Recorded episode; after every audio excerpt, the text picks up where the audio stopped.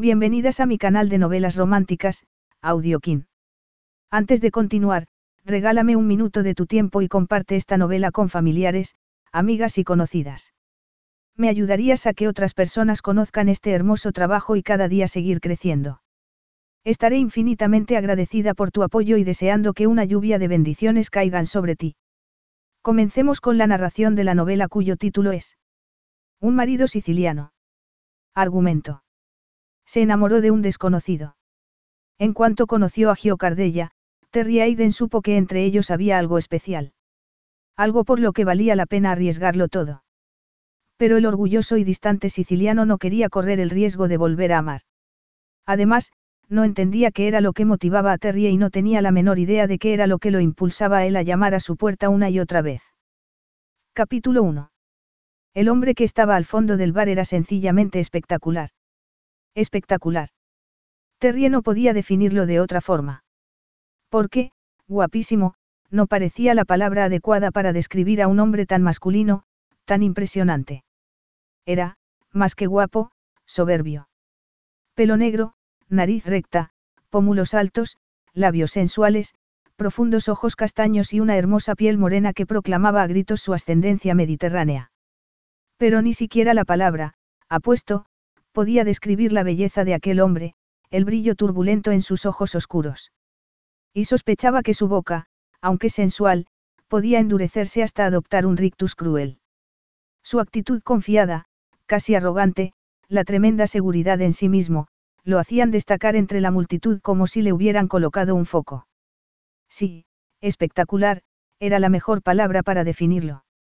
Terry no podía dejar de mirarlo, aunque sospechaba que, si seguía mirándolo así, pronto se daría cuenta. Y justo cuando lo estaba pensando, aquel perfecto espécimen masculino clavó en ella sus ojos negros. El gesto de desdén, la calculada frialdad de su mirada eran tan evidentes que Terry tuvo que hacer un esfuerzo para controlar los latidos de su corazón. Se sentía como una cría mirando a un famoso actor de cine. Giovanni Cardella se dio cuenta de que la mujer sentada al otro lado del bar no le quitaba los ojos de encima. Lo miraba con descaro, como si no hubiera visto un hombre en toda su vida. Otra mujer. Otra mujer que no era Lucía. Otra mujer insinuándose, dejando claro que lo encontraba atractivo cuando eso era lo último que deseaba. Él no era ningún tonto. Sabía que sus rasgos, su altura y su aspecto atlético atraían a las mujeres. Y en cuanto supieron que estaba solo aparecieron muchas, todas dispuestas a consolar al, viudo rico. Pero no tenía ni tiempo ni ganas de conocer a otra mujer. Solo hubo una mujer en su vida, Lucía. Lucía era la única a la que había amado. Y aquella mujer no era Lucía. Para empezar, era una rubia de piel muy clara, típicamente inglesa. Y era alta, aunque estaba sentada se veía que era alta, mientras su Lucía había sido bajita, morena y preciosa. La mujer de ojos azul grisáceo y pelo claro no se parecía a ella en absoluto. Era como el negativo de Lucía. Y seguía mirándolo. Aquel día precisamente la atención de esa chica era una intromisión. Y lo molestaba profundamente. Madre Didio. Furioso, clavó en ella una mirada profundamente despreciativa. ¡Qué corte! murmuró Terrie, horrorizada por la respuesta del extraño. Aunque volvió la cara, seguía sintiendo la mirada desdeñosa del hombre clavada en ella. Chicas, tenemos que irnos. A su lado, Claire y Anna estaban levantándose. ¿Vienes, Terrie? ¿Qué? No, la verdad es que paso de la última sesión. ¿Qué estaba haciendo? Era la oportunidad perfecta para desaparecer de allí antes de hacer el ridículo. Si se iba, seguramente no volvería a ver a aquel extraño en toda su vida. Pero la verdad era que no quería irse. Incluso antes de entrar en el bar con sus amigas había decidido que la última sesión del seminario de ventas estaba siendo una pérdida de tiempo. Segura. Terry asintió con la cabeza, liberando sin querer alguno de los rizos rubios que había intentado controlar en un moño. Del todo. Estas sesiones me tienen aburrida desde el principio. Antes de venir al seminario ya sospechaba que lo de vender ropa de niños no era para mí, ahora estoy absolutamente segura. ¿Y qué vas a hacer? Preguntó Claire.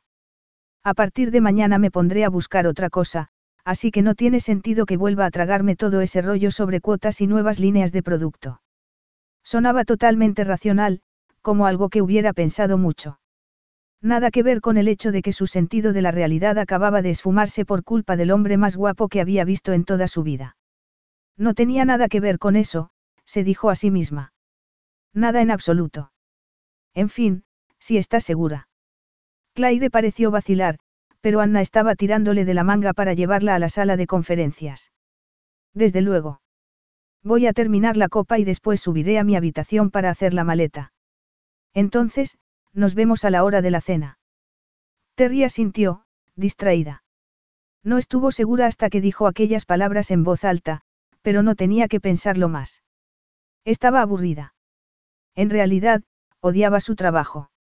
Odiaba tener que viajar, intentar convencer a la gente para que le comprase un producto carísimo y de baja calidad. No sabía por qué había aguantado tanto tiempo. Pero a partir de aquel momento, todo iba a cambiar. Y, para empezar, no subiría a su habitación. Se quedaría en el bar y pediría otra copa mientras pensaba qué iba a hacer con su vida. Y ni siquiera iba a mirar en la dirección del extraño, pensó, mientras se levantaba de la silla. No pensaba arriesgarse a que la fulminase de nuevo con su mirada desdeñosa. A pesar de su determinación de no mirarla, los movimientos de la chica llamaron la atención de Gio una vez más. Se movía como un felino, pensó, al verla acercándose a la barra. Llevaba una chaqueta roja entallada y una falda recta, por encima de las rodillas. Su pelo pugnaba por salirse del moño y varios rizos dorados caían alrededor de su cara. Con un suspiro de impaciencia, la chica se quitó unas horquillas estratégicamente colocadas y sacudió la cabeza. El resultado dejó a Gio estupefacto. Cuando vio aquella melena rubia cayendo sobre sus hombros como un halo dorado, sintió un calor inesperado en la entrepierna. Fue como una patada en el estómago, un golpe de una intensidad tal que no había creído volver a experimentar en su vida. Inferno. murmuró entre dientes. Pero, aunque intentaba no mirarla, el deseo de hacerlo era casi insoportable. ¿Dónde está Chris McDonald? Una copa antes de cenar para hablar sobre cómo habían ido las cosas en los tribunales, había sugerido Chris. Y a Gio le pareció un salvavidas. Después de hablar con su hijo Paolo por teléfono, la noche le parecía eterna, llena de recuerdos. La oportunidad de estar acompañado era más que bienvenida para no recordar el aniversario del peor momento de su vida. Pero Chris no aparecía. Habían quedado a las ocho y eran las ocho y media. En ese momento sonó su móvil. Era Chris, como si lo hubiera invocado al pensar en él. Sí. Unos segundos después tiraba el teléfono sobre la mesa, mirándolo como si el ofensivo utensilio fuera el propio Chris. No podía acudir a la cita. Por lo visto, tenía que quedarse en casa porque su hija estaba enferma. No hay problema, no te preocupes, le había asegurado él. Pero era mentira. Había un problema. El problema de la larga y solitaria noche que lo esperaba. Debería estar acostumbrado a eso. Desde la muerte de Lucía todas las noches eran largas y solitarias. Se quedaba despierto durante horas, en aquella cama tan grande que, desde la muerte de su mujer, le parecía fría y desierta. Y si se quedaba dormido era aún peor porque al despertar, durante un segundo no recordaba que estaba solo. Lucía seguía allí, con él. Hasta que alargaba la mano y la realidad lo golpeaba como un martillo. Dio. Murmuró salvajemente, intentando apartar de sí aquellos negros pensamientos. Creía haber escapado aquella noche. Creía que, con una compañía agradable, una cena y quizá un par de copas de vino, podría encontrar alivio a su soledad. Pero la llamada de Chris acababa de dar al traste con todo eso. ¿Qué quiere tomar, señorita Aiden? Una copa de vino blanco, por favor. Gio supo, sin mirarla, que era la rubia. La rubia que lo había mirado con tanto descaro. Esta noche no está con sus amigas. Preguntó el camarero. No, se han ido a la última sesión del seminario. ¿Y usted no va? No, estoy harta de cifras y objetivos. Llevan dos días matándome de aburrimiento. Aburrida, eh. Estaba aburrida, se había quedado mirándolo descaradamente y no había ido con sus amigas a la sala de conferencias. ¿Coincidencia o invitación? se preguntó Gio. Aquella chica lo excitaba y el sonido de su voz lo provocaba aún más. Era suave, musical y ligeramente ronca. La clase de voz que hacía pensar en murmullos pronunciados en la oscuridad, en el calor de un aliento sobre su piel. Y había pasado mucho tiempo. Demasiado tiempo para un hombre tan apasionado como él. El seminario era una pesadez. Además, he decidido dejar mi trabajo, sonrió la rubia.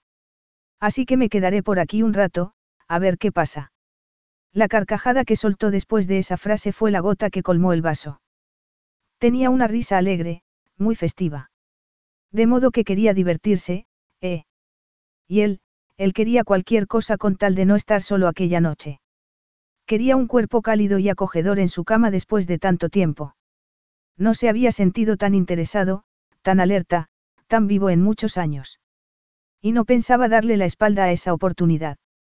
Gio estaba de pie antes de haber tomado una decisión racional. Terrie, con los codos apoyados en la barra, miraba el líquido dorado de su copa, pensativa. Había quemado sus barcos, se dijo.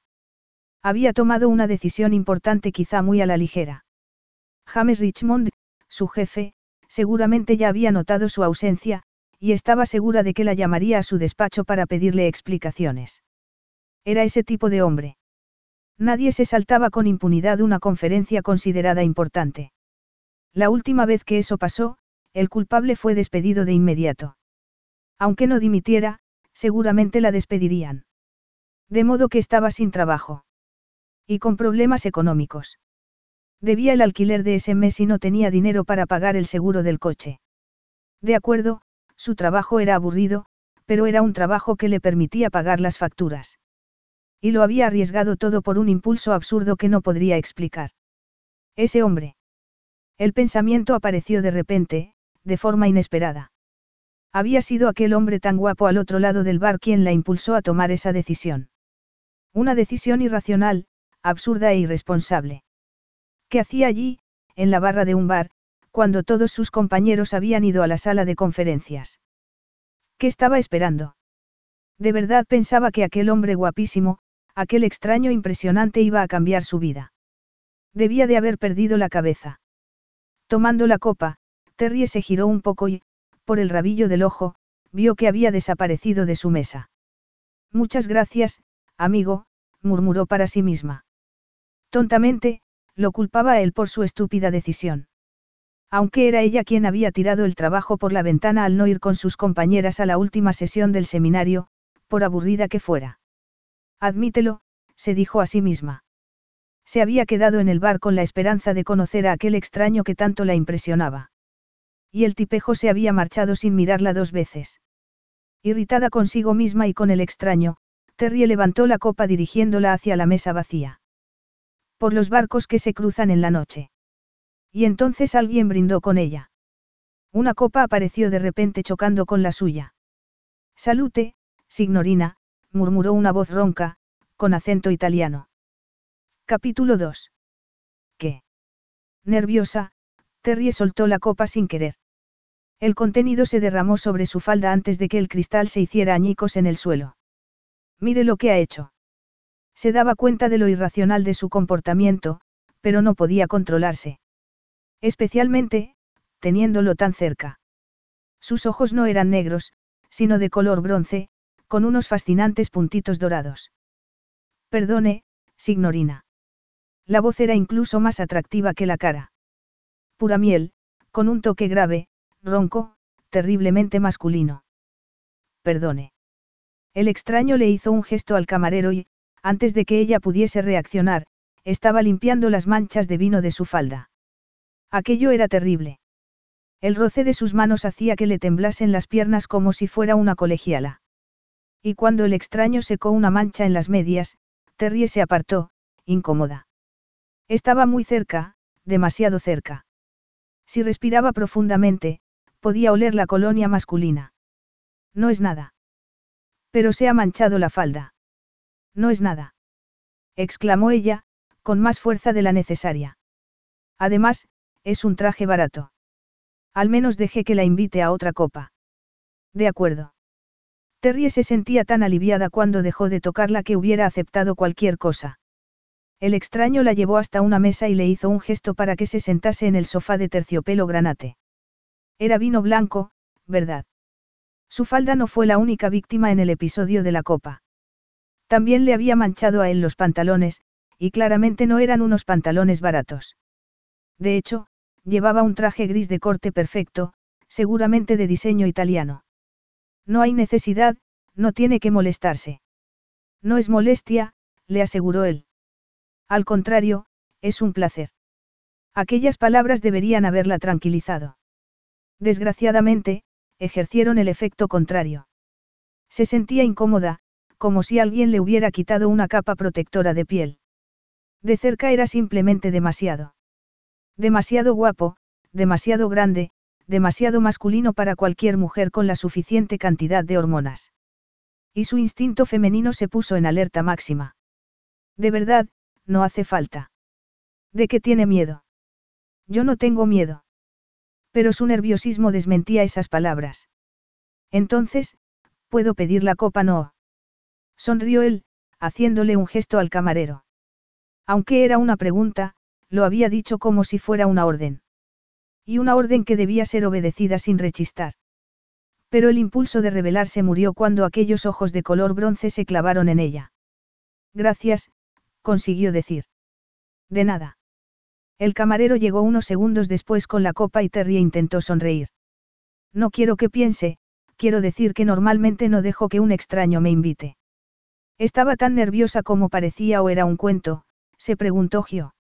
La mujer que lo había mirado descaradamente unos minutos antes no podía encontrarse tan incómoda.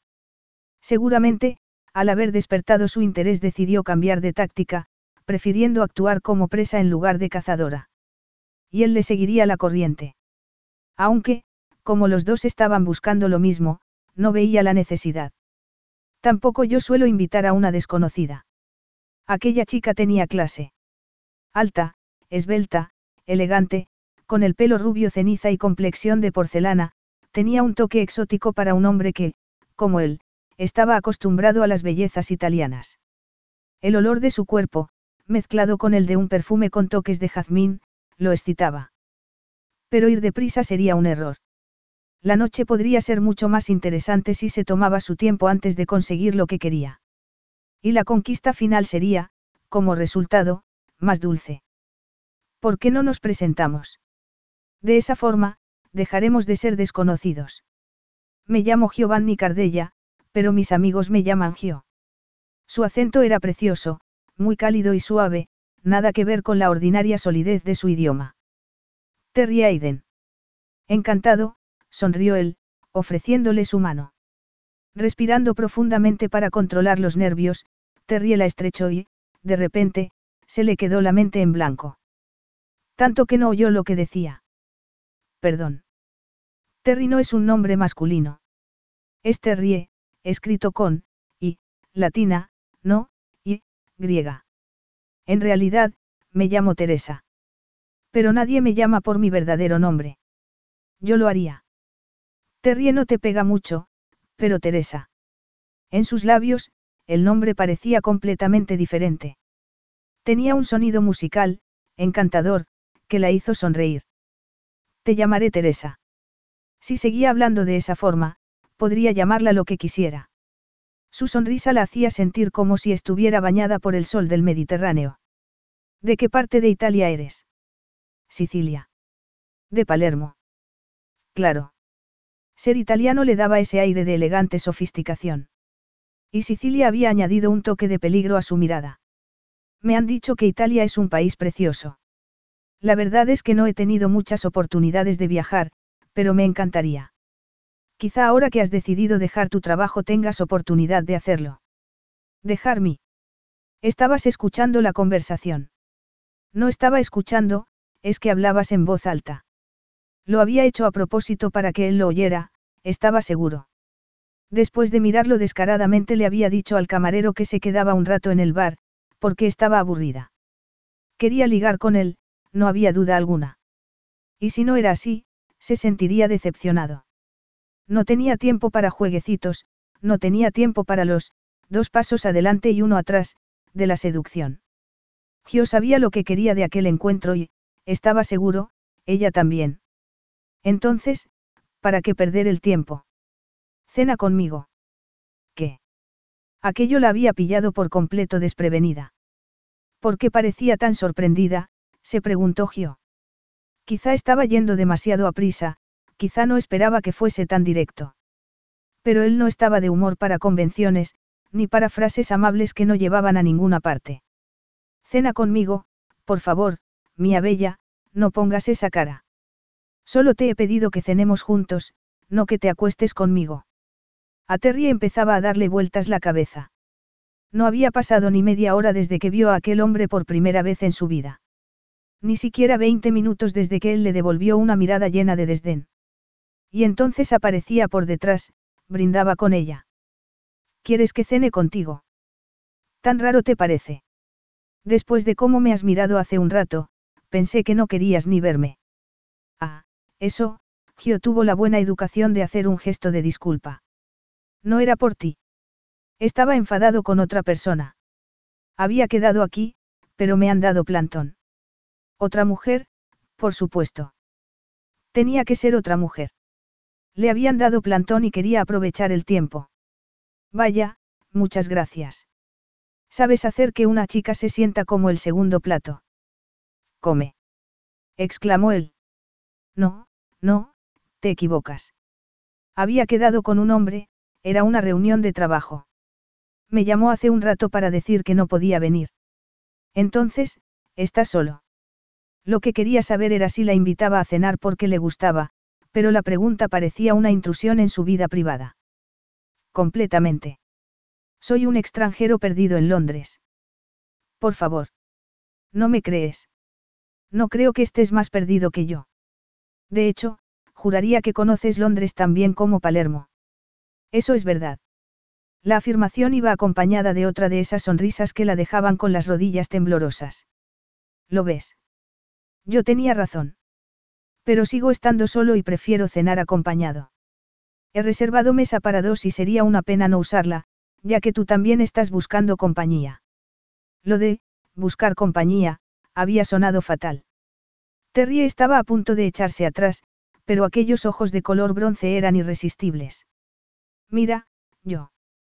Per piacere, la interrumpió él, con voz ronca. Por favor, cena conmigo.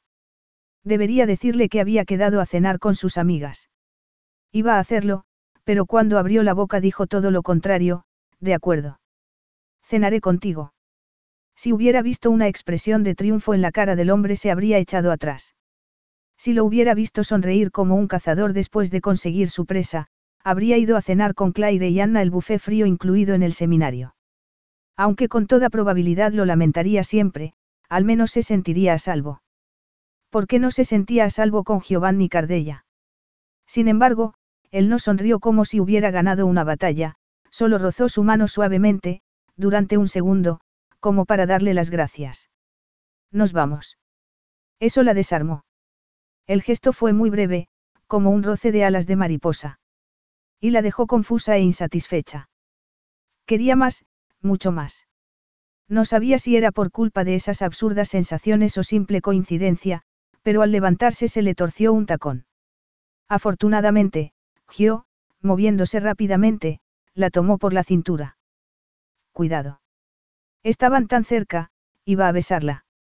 Terry estaba segura de que él había leído esa pregunta en sus ojos, que habría leído en ellos el deseo. Y ese deseo la dejaba atónita, porque nunca había sentido nada así en toda su vida. Se había sentido atraída por muchos hombres, Incluso alguna vez se preguntó si estaba enamorada, pero ninguna de sus relaciones duró demasiado. Ninguna echó raíces, ninguna floreció para convertirse en algo más profundo, más permanente. Aquel pensamiento la sorprendió. Uno no se enamora de alguien a simple vista, después de haber intercambiado un par de frases. Esos sentimientos tardan tiempo en crecer y ella no conocía a Giovanni Cardella en absoluto. Gracias. No sabía si era el tropezón o aquellos tontos pensamientos, pero la voz le salió temblorosa. Estaban tan cerca, su proximidad la afectaba de tal forma que, sin pensar, Terry levantó una mano y tocó su cara, sintiendo bajo los dedos la piel suave, la barba que empezaba a crecer. Gracias, repitió, asombrada de sí misma. De nada, murmuró él tomando su mano. Lo había dicho con un tono, Terry no podría definirlo. No lo entendía. Y entonces Gio inclinó la cabeza y besó su mano. Suave, casi tiernamente. Gio.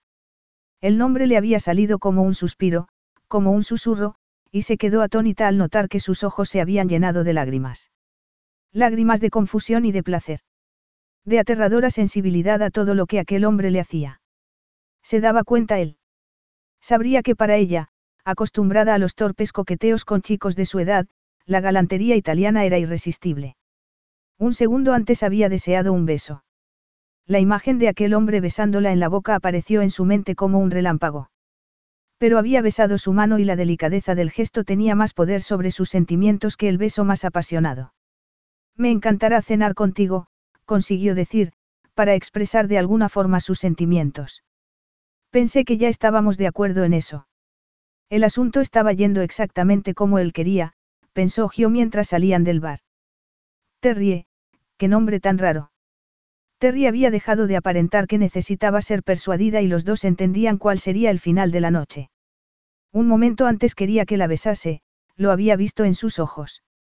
Pero un beso no era lo que él tenía en mente, al menos no un beso en los labios. La única mujer a la que había besado en los labios desde la muerte de Lucía era Megan. Gio sonrió, pensando en su cuñada. Megan había llevado mucho amor a la vida de su hermanastro y también a la suya. A Megan podía besarla en los labios. ¿Y a su madre? A nadie más. Desde luego, no pensaba besar a aquella chica en los labios. Teresa era una extraña a la que había conocido en un bar. Era solo un revolcón y ella lo entendía. Por un momento tuvo dudas, pero él, sí, a la cena, el ensayado tropezón que la había hecho caer en sus brazos, le aseguraron que estaba en lo cierto.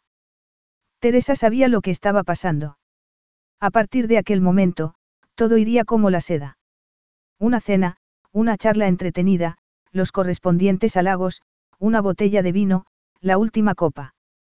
Tomarían esa última copa en su habitación. En la de Teresa. Y después de la copa, se irían a la cama. Aquella noche. Solo aquella noche. Y al día siguiente, se marcharía, solo. Capítulo 3. ¿Qué haces en Inglaterra? No pareces un turista y antes has dicho que tenías una reunión de trabajo. Gio asintió con la cabeza. Soy abogado. Había quedado con mi amigo para hablar sobre un caso que estoy llevando en los tribunales. ¿Y qué tal va? Hemos ganado. Lo había dicho con total tranquilidad, sin darse aires, sin falsa modestia. Por supuesto que había ganado. Gio daba la impresión de no haber fracasado jamás. Un escalofrío de aprensión recorrió la espalda de Terrie. No le gustaría enfrentarse con Giovanni Cardella en los tribunales. Intuía que sus interrogatorios serían mortales, sus preguntas rápidas como el mordisco de una cobra. De hecho, no le gustaría enfrentarse a Gio en ninguna situación porque sería un oponente formidable. Era un caso importante. La pregunta le había salido entrecortada porque su mente traidora eligió aquel momento para crear la imagen de otro tipo de enfrentamiento, con Gio. Por unos segundos, se imaginó aplastada contra aquel torso atlético, estrujada por esos brazos musculosos que la chaqueta del traje no podía disimular. Bastante. Un caso de fraude internacional, ¿de qué te ríes? De nada, no estaba riéndome. Terrie se puso colorada. Estaba tan nerviosa que tuvo que tomar un sorbo de vino para recuperar la compostura. Estaba sonriendo. La verdad, me siento un poco como Cenicienta. Este sitio, Terry señaló alrededor, el mantel de lino, las velas, las copas de cristal francés, los camareros elegantemente uniformados. ¿Te gusta? Sí, claro. La verdad, no esperaba pasar así la noche. De repente, se acordó de Anna y Claire. Debería estar cenando con ellas, compartiendo un buffet frío, pensando en hacer la maleta para marcharse a la mañana siguiente. Si me pellizco, seguramente todo esto desaparecerá como por arte de magia. Y yo me convertiré en una calabaza. No, claro que no, rió Terrie. El príncipe azul no se convirtió en una calabaza. Siguió siendo un príncipe para siempre. Así es como me ves, como un príncipe azul. Lo era. Era lo que parecía. El compañero encantador, la amabilidad personificada, el hombre que llenaba su copa, que estaba atento a todos los detalles. Ese era el auténtico Giovanni Cardella o tenía otra cara. Y el hombre que se batía el cobre en los tribunales. Desde luego, eres encantador cuando quieres. Cuando quiero. Tengo la impresión de que intentas serlo conmigo. ¿Qué estás? ¿Y por qué no? La interrumpió Gio. Eres una mujer muy guapa. No es normal que intente ser amable, que intente agradarte, hacerte sonreír. Debo admitir que no estoy acostumbrada, murmuró Terrie. Los hombres que conozco no son tan elegantes, tan refinados. Y no tienen dinero para traerme a un sitio como este. Y el dinero es muy importante para ti. Teresa hizo una mueca de disgusto al percatarse del sarcasmo. Pero Gio estaba seguro de que era una mueca ensayada. De modo que no quería dejar las cosas claras, muy bien, de acuerdo, pensó. Parte de la atracción que sentía por él se debía al dinero, sin duda, pero prefería aparentar que era algo más profundo. Aunque él no iba a dejarse engañar. Yo no he dicho. Eres tú quien se ha descrito como Cenicienta. Tengo la impresión de que no estás acostumbrada a sitios como este. Me equivoco. No, admitió Terrie. No suelo cenar en restaurantes tan caros, ni alojarme en hoteles como este. Lo paga la empresa para la que trabajo. La empresa para la que has decidido que ya no quieres trabajar. Eso es, asintió ella. Sospecho que esta será la única oportunidad de vivir rodeada de lujo durante algún tiempo. No se puede esperar que aparezca un padrino rico todos los días, ¿verdad? Observando aquellos ojos azules, Gio sintió un deseo tan salvaje que tuvo que cambiar de postura. Pero si lo que Teresa buscaba era un padrino, Rico se había equivocado. Hace un momento era el príncipe azul y ahora soy el padrino. Terry soltó una carcajada. Quizá eres las dos cosas. Desde luego, el, padrino, le iba a las mil maravillas. Terry observó la mano bronceada del hombre, en contraste con el inmaculado mantel de lino blanco. ¿Cómo sería una caricia de esos dedos largos, tan masculinos? Sería suave, tierno, o exigente. El instinto le decía que Gio sabía cómo amar a una mujer. Que sabría excitarla, hacerla gemir de placer. ¿Qué estaba haciendo? se preguntó. ¿Por qué pensaba esas cosas? Nerviosa, tomó la copa de vino. Tenía la garganta seca. Por supuesto, supongo que esto es normal para ti, murmuró. Mi trabajo me lleva por todo el mundo. Qué suerte tener un trabajo tan emocionante. No lo creas, dijo él, encogiéndose de hombros. Cuando has visto un hotel, los has visto todos. Y normalmente tengo tanto trabajo que no me da tiempo a hacer de turista. Y así era como le gustaba. La verdad era que no necesitaba trabajar. Gracias a la empresa familiar que dirigían su hermanastro Cesare y él, eran económicamente independientes. Pero el trabajo llenaba las largas horas del día. Ese era el objetivo. Acabar agotado para no pensar, para no recordar. Qué pena. A mí me encantaría viajar. Estoy aquí para trabajar, la interrumpió Gio. Y después de un largo día en los tribunales, lo último que me apetece es ver monumentos. Quizá así entendería que no estaba dispuesto a invitarla a un crucero por el Mediterráneo. Le importaba que estuviese tan obviamente interesada por su dinero. No, en realidad, le daba igual. Quería compañía femenina, aunque solo por una noche. Por eso le daba igual que fuera lo que le gustaba de él. Porque con esos ojos azules, la melena rubia y esa boca tan invitadora, era la mujer más sexy que había visto en mucho tiempo. La luz de las velas acentuaba los reflejos dorados de su pelo, el brillo nacarado de su piel. Se habría dado cuenta de que, cuando se inclinaba hacia adelante, podía ver el nacimiento de sus pechos. Claro que sí. De hecho, sospechaba que era un movimiento estudiado. Lo estaba haciendo de nuevo en aquel momento. Y Gio hubiera deseado que se quitase la chaqueta para ofrecerle una mejor panorámica. No te estoy pidiendo que me lleves de viaje, dijo ella entonces, con expresión suspicaz. No, claro que no. Su respuesta no sonó genuina, pero le daba igual. Gio levantó la botella. ¿Más vino? No, gracias. Terry empezaba a sospechar que había bebido más de lo conveniente. El alcohol y el calor del restaurante empezaban a marearla y decidió quitarse la chaqueta. Habría leído sus pensamientos, se preguntó Gio, irónico. Sus movimientos para quitarse la prenda, la forma de echar los hombros hacia atrás y los pechos hacia adelante, hicieron que le hirviera la sangre en las venas. ¿Quieres postre? Me encantaría, pero estoy a dieta. No me tientes, sonrió Terrie, tocándose la cintura. Si alguien estaba tentando a alguien, era ella. Aquel gesto era absolutamente premeditado. Tienes una figura perfecta y lo sabes. ¿Quieres que te regale los oídos? No estaba intentando. Había algo en la sonrisa de Gio que la ponía nerviosa, pero su mirada la mantenía hipnotizada. ¿Qué quieres que te diga? Que eres preciosa. Pues lo eres. ¿Quieres que te diga que tu piel es perfecta, como la piel de melocotón? También podría decirle que estaba deseando quitarle la blusa para darse un festín con los ojos, con la boca. Oh, por favor, sonrió Terrie, tomando su mano. No exageres. No me crees. No, solo intentas halagarme. Nunca intento halagar a nadie.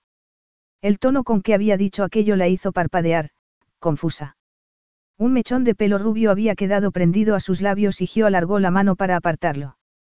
Pero no lo soltó inmediatamente, lo enredó entre sus dedos hasta que Terry se vio obligada a inclinar un poco la cabeza para que no le hiciera daño. Nunca, dijo Gio entonces, mirándola a los ojos. Ella tragó saliva, pero tenía la boca seca. Los otros clientes del restaurante parecían haber desaparecido. Era como si estuvieran solos en el mundo. Soltando el mechón de pelo, Gio se lo colocó detrás de la oreja con tal ternura que a Terry le dio un vuelco el corazón. Recuerda que nunca halagó a nadie, repitió, tomando su mano. Un café, algún licor. Café. Terry tuvo que hacer un esfuerzo para hablar, tan alterada estaba. Lo tomaremos en el vestíbulo. Era una orden, no una sugerencia.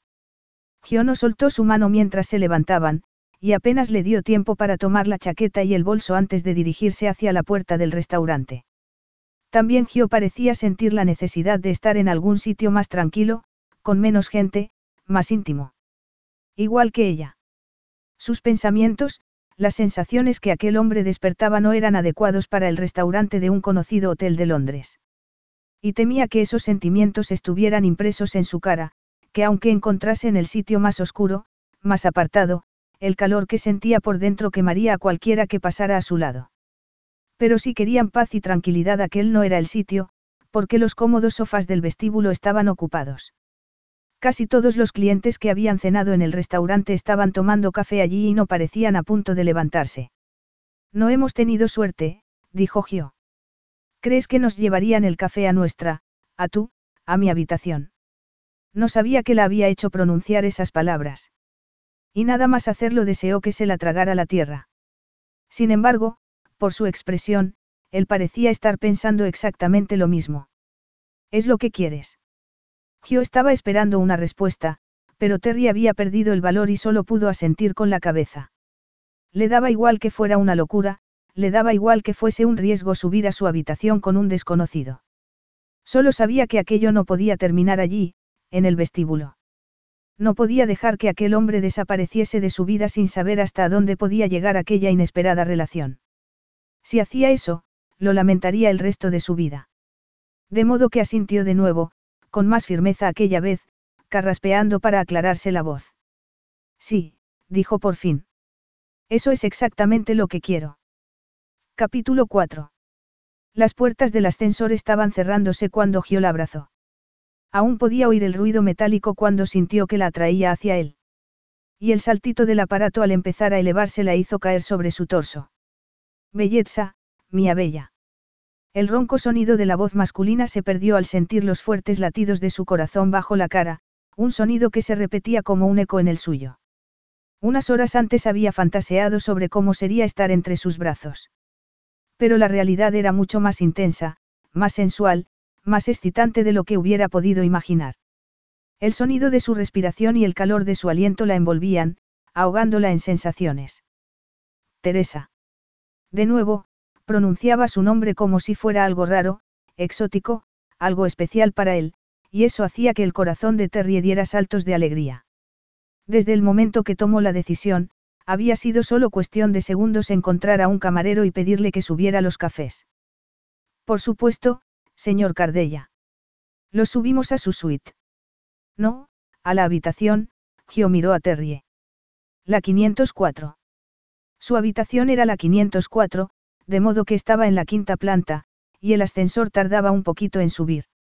Y Gio aprovechó esos segundos para tomar su cara entre las manos, para besarla en el pelo, en la frente, en los párpados, pero nunca en la boca. Y durante esos segundos, abrazados como estaban, Terrie podía sentir la fuerza del deseo masculino rozando su estómago, la potente erección despertando en ella un anhelo desconocido. Gio. Terry tiró del fino material de su camisa. No podía esperar hasta llegar a la habitación, necesitaba tocar su piel allí mismo. Le temblaban las manos mientras acariciaba su estómago plano, los marcados abdominales. Lo sintió estremecerse violentamente como reacción al contacto, oyó su respiración jadeante, el preludio de aquella noche de amor. Vociferando en voz baja, Gio la aplastó contra la pared del ascensor. Estaban apretados el uno contra el otro en un fiero abrazo, la fuerza de su deseo entre las piernas de Terrie. Acariciaba con urgencia sus brazos, su cara, tirando del escote de la blusa para tocar sus pechos.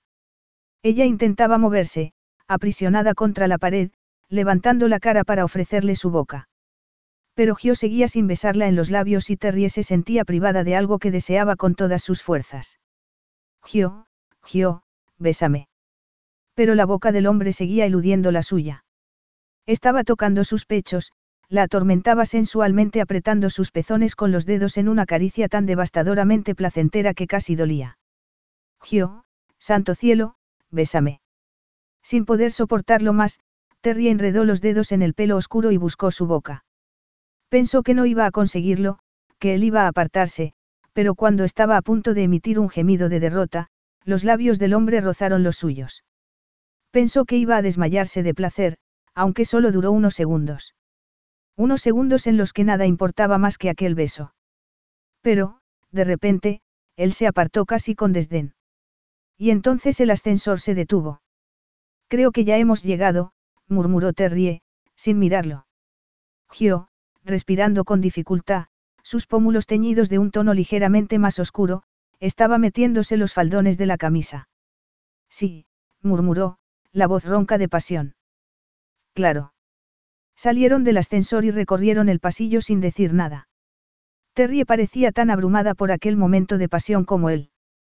Le temblaban las manos al sacar la tarjeta del bolso y cuando intentó meterla en la cerradura se le cayó al suelo.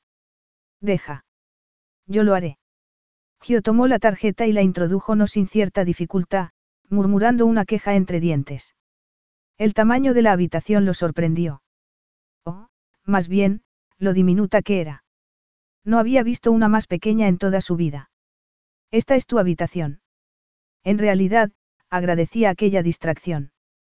Cualquier cosa que pudiera hacerle olvidar el beso en el ascensor. Esta es. ¿Qué pasa, Gio? Te sorprende ver cómo vive la gente normal.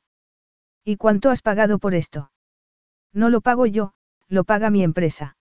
Además, no todo el mundo puede pagar una suite. Hay un cuarto de baño, no muy grande, claro. Sonrió Terrie, encendiendo la luz. Por favor. exclamó, al verse en el espejo.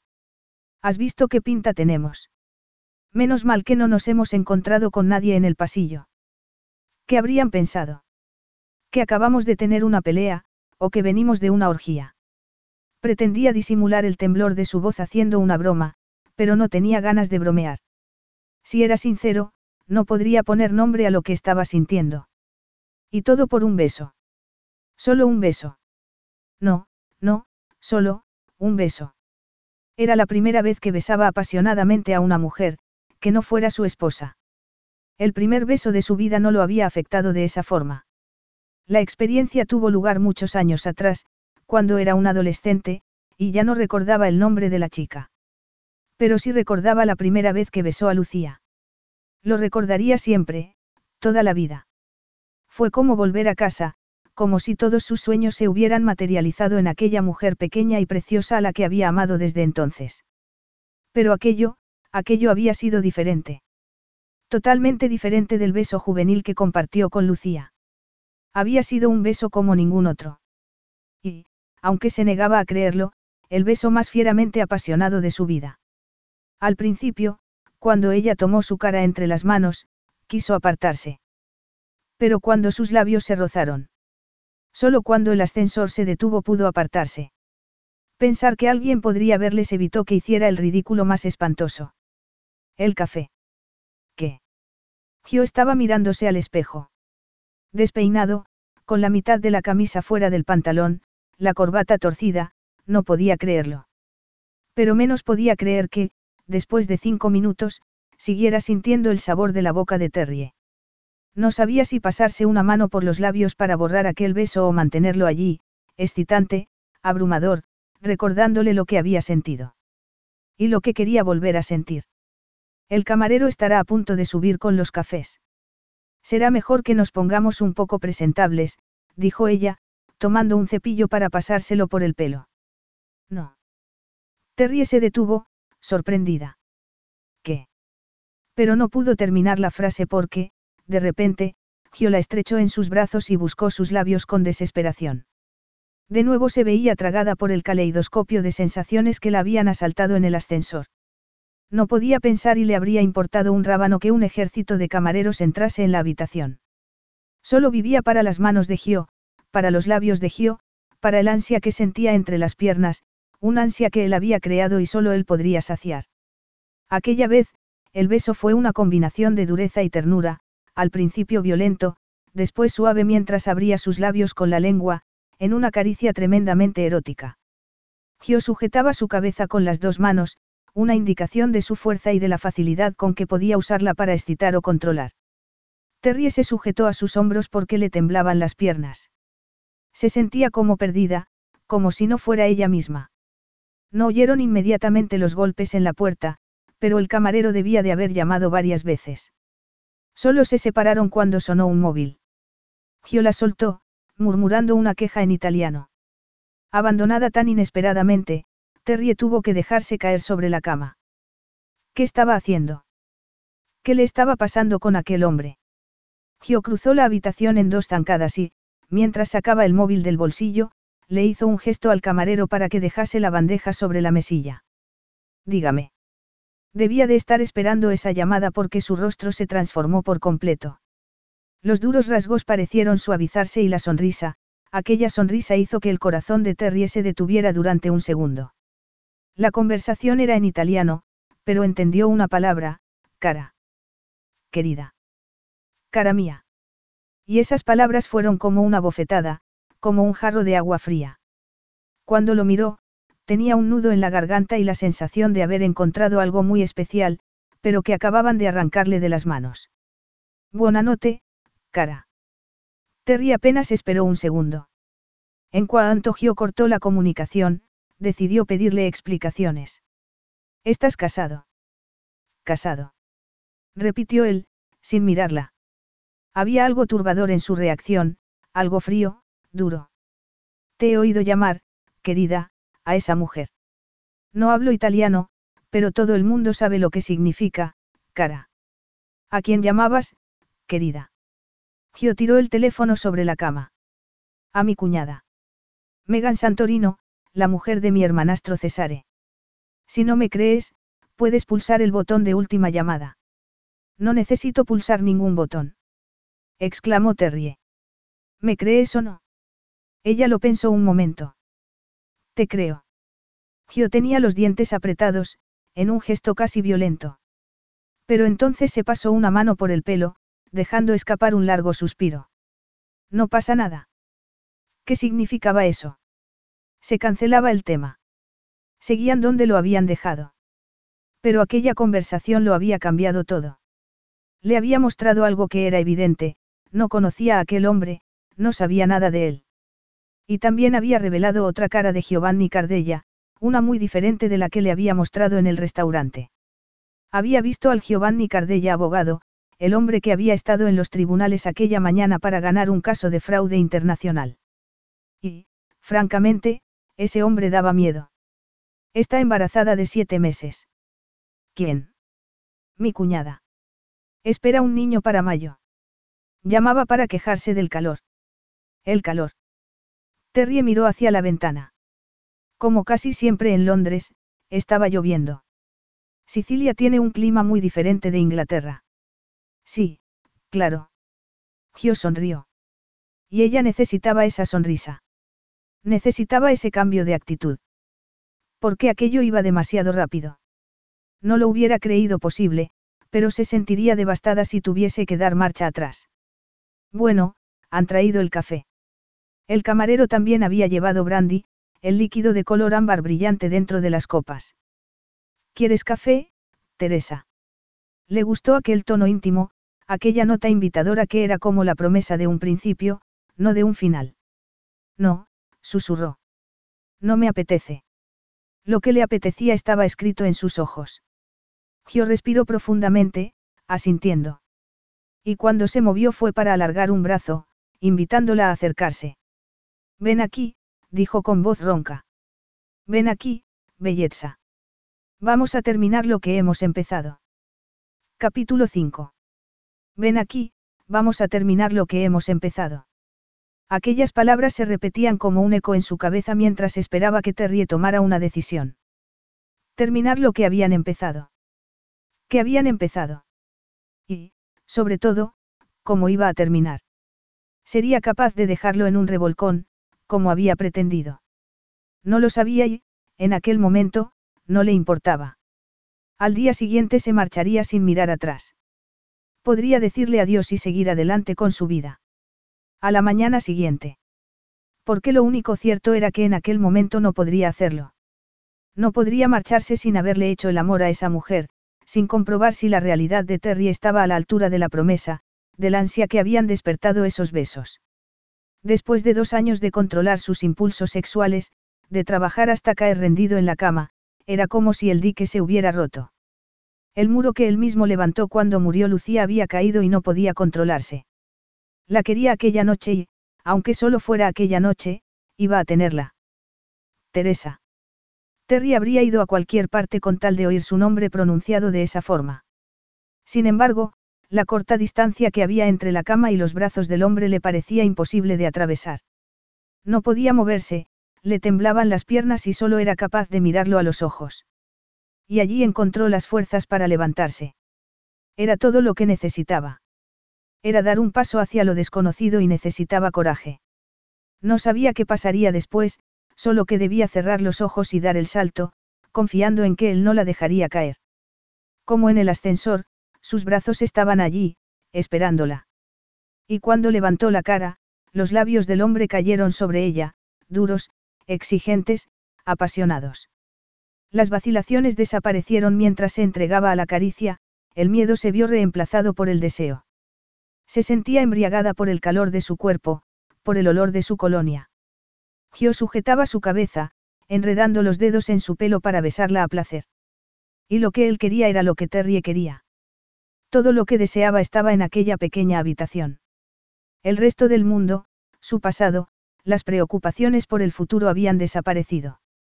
Solo existía el presente, aquel hombre y las llamas que se encendían entre los dos. Y esas llamas la envolvían por completo. Gio parecía saberlo, intuirlo quizá, porque empezó a tocarla apasionadamente, acariciando sus zonas más sensibles. Sin embargo, esas caricias no saciaban el deseo de Terrie. Despertaban otro, más profundo, más primitivo. Uno tan potente y tan salvaje como la naturaleza y que exigía satisfacción inmediata. Gio.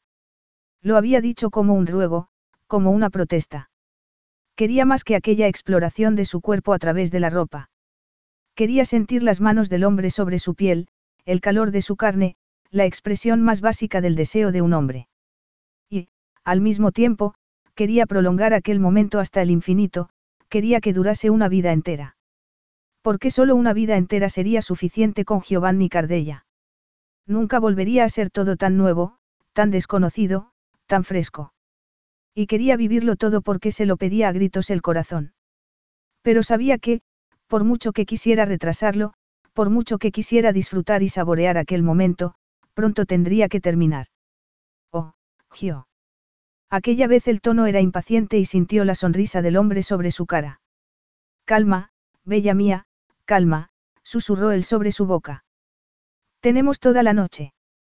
Pero sabía que era mentira. No podía esperar, no podía retrasarlo más. Era aferrándose a las diferencias como había conseguido mantener el control hasta el momento. Las diferencias entre Teresa y Lucía, la única mujer en su vida durante muchos años. Y las diferencias le habían parecido importantes al principio. El color de su pelo, por ejemplo. La larga melena rubia cuando el pelo de Lucía había sido corto y oscuro. Las piernas tan largas, que su cara estuviera mucho más cerca de la suya cuando se besaban. En esos primeros segundos todo le había parecido diferente. Pero cuando Terry lo besó, Gio abandonó el pasado. Lo único que le importaba era aquel momento. Y Teresa estaba allí en aquel momento. Y era lo que deseaba. Lo que deseaba con todas sus fuerzas. De modo que la besó de nuevo, perdiéndose en su boca.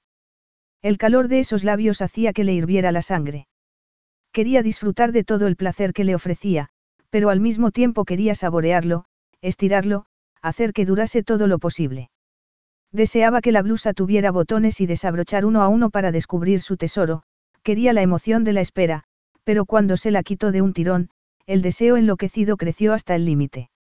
Sus esperanzas de ir despacio se fueron por la ventana y, cuando vio sus pechos envueltos en aquel sujetador de encaje rosa pálido, supo que estaba perdido. Teresa, murmuró, con voz ronca de deseo. Teresa, cara mía, bella mía. Terry estaba perdida en aquel mundo de sensaciones, en el sonido de la voz masculina, en el exótico acento italiano que la hacía temblar de anticipación. El roce de sus manos, la caricia de sus dedos por encima del fino encaje del sujetador. Esa caricia que despertaba una respuesta salvaje, creando un incendio entre sus piernas. Te deseo, Gio. Te deseo. ¿Crees que no lo sé, Angelina? Sé lo que deseas porque yo lo deseo también. De nuevo la besó, sin dejar de acariciar sus pechos. No. Sé lo que quieres, cara, repitió Gio. Estoy intentando ir despacio. Quiero que disfrutes. Hablaba como si le costase un mundo contenerse, como si empezara a perder la cabeza. Terrie, más excitada que nunca en toda su vida, apretó la pelvis contra la dura erección del hombre. Apretando los dientes, Gio bajó una mano para apretar sus nalgas, aplastándola con fuerza contra él.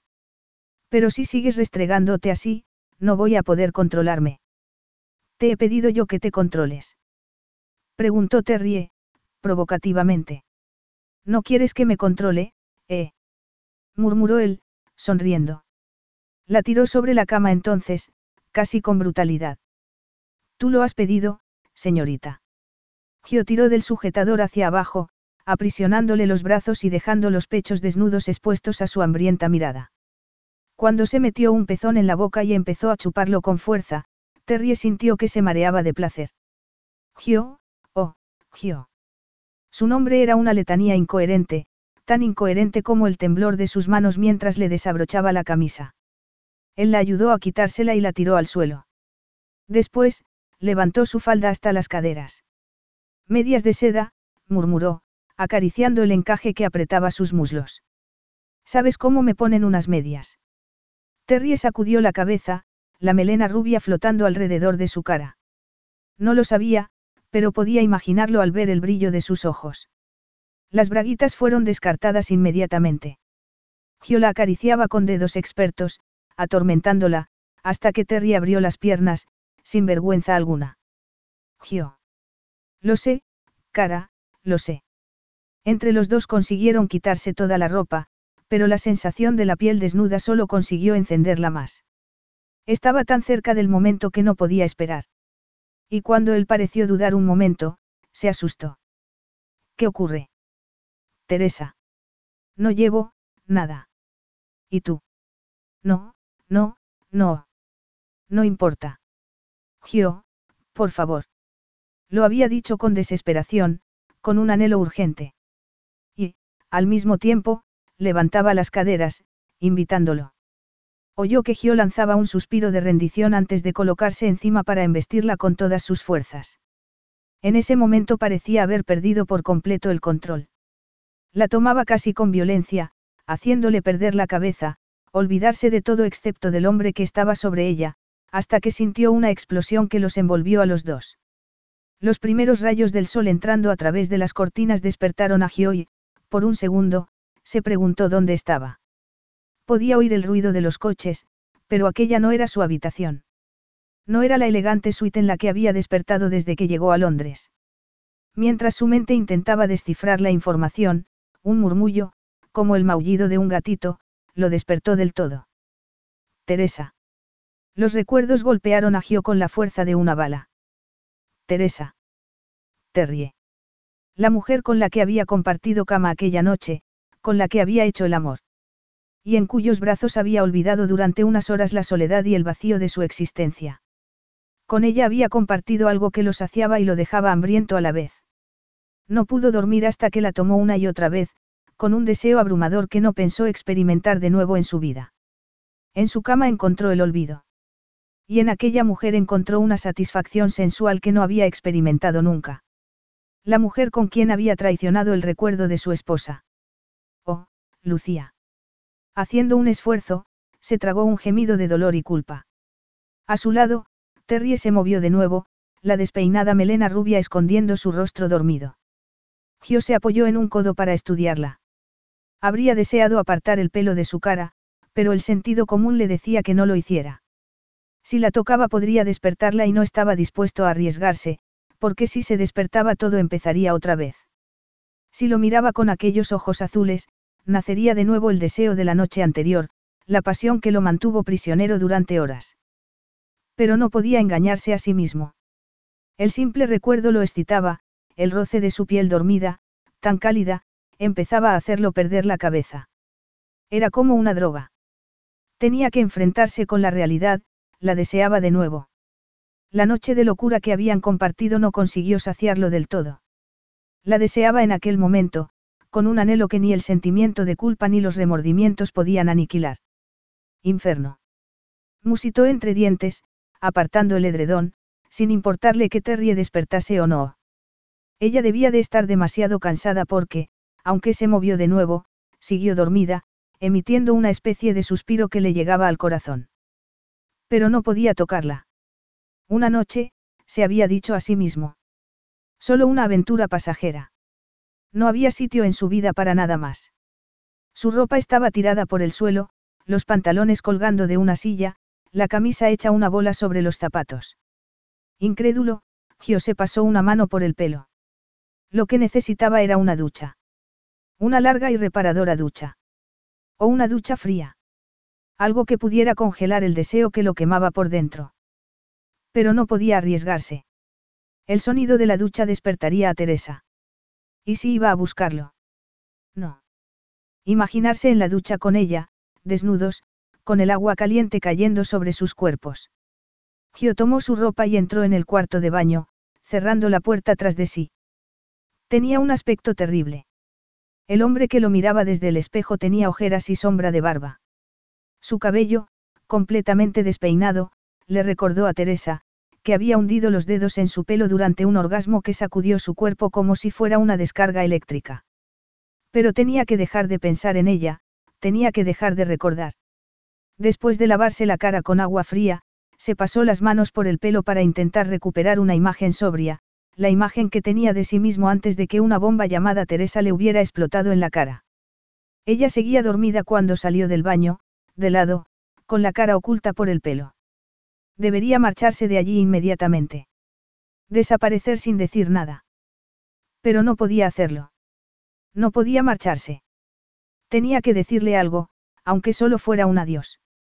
Suspirando, Gio se dejó caer sobre una silla. Tenía que despertarla. Dormida, tumbada allí en la cama, era demasiado bonita, demasiado vulnerable. Demasiado inocente. Por fin, algo debió de despertarla. Gio observó el cambio en su respiración, como alargaba una mano para tocar el otro lado de la cama. Gio. La vio parpadear, apartar de sí las telarañas del sueño. Sabía lo que sentía, la desorientación de despertar y no encontrar lo que uno espera. Estoy aquí. Teresa sonrió.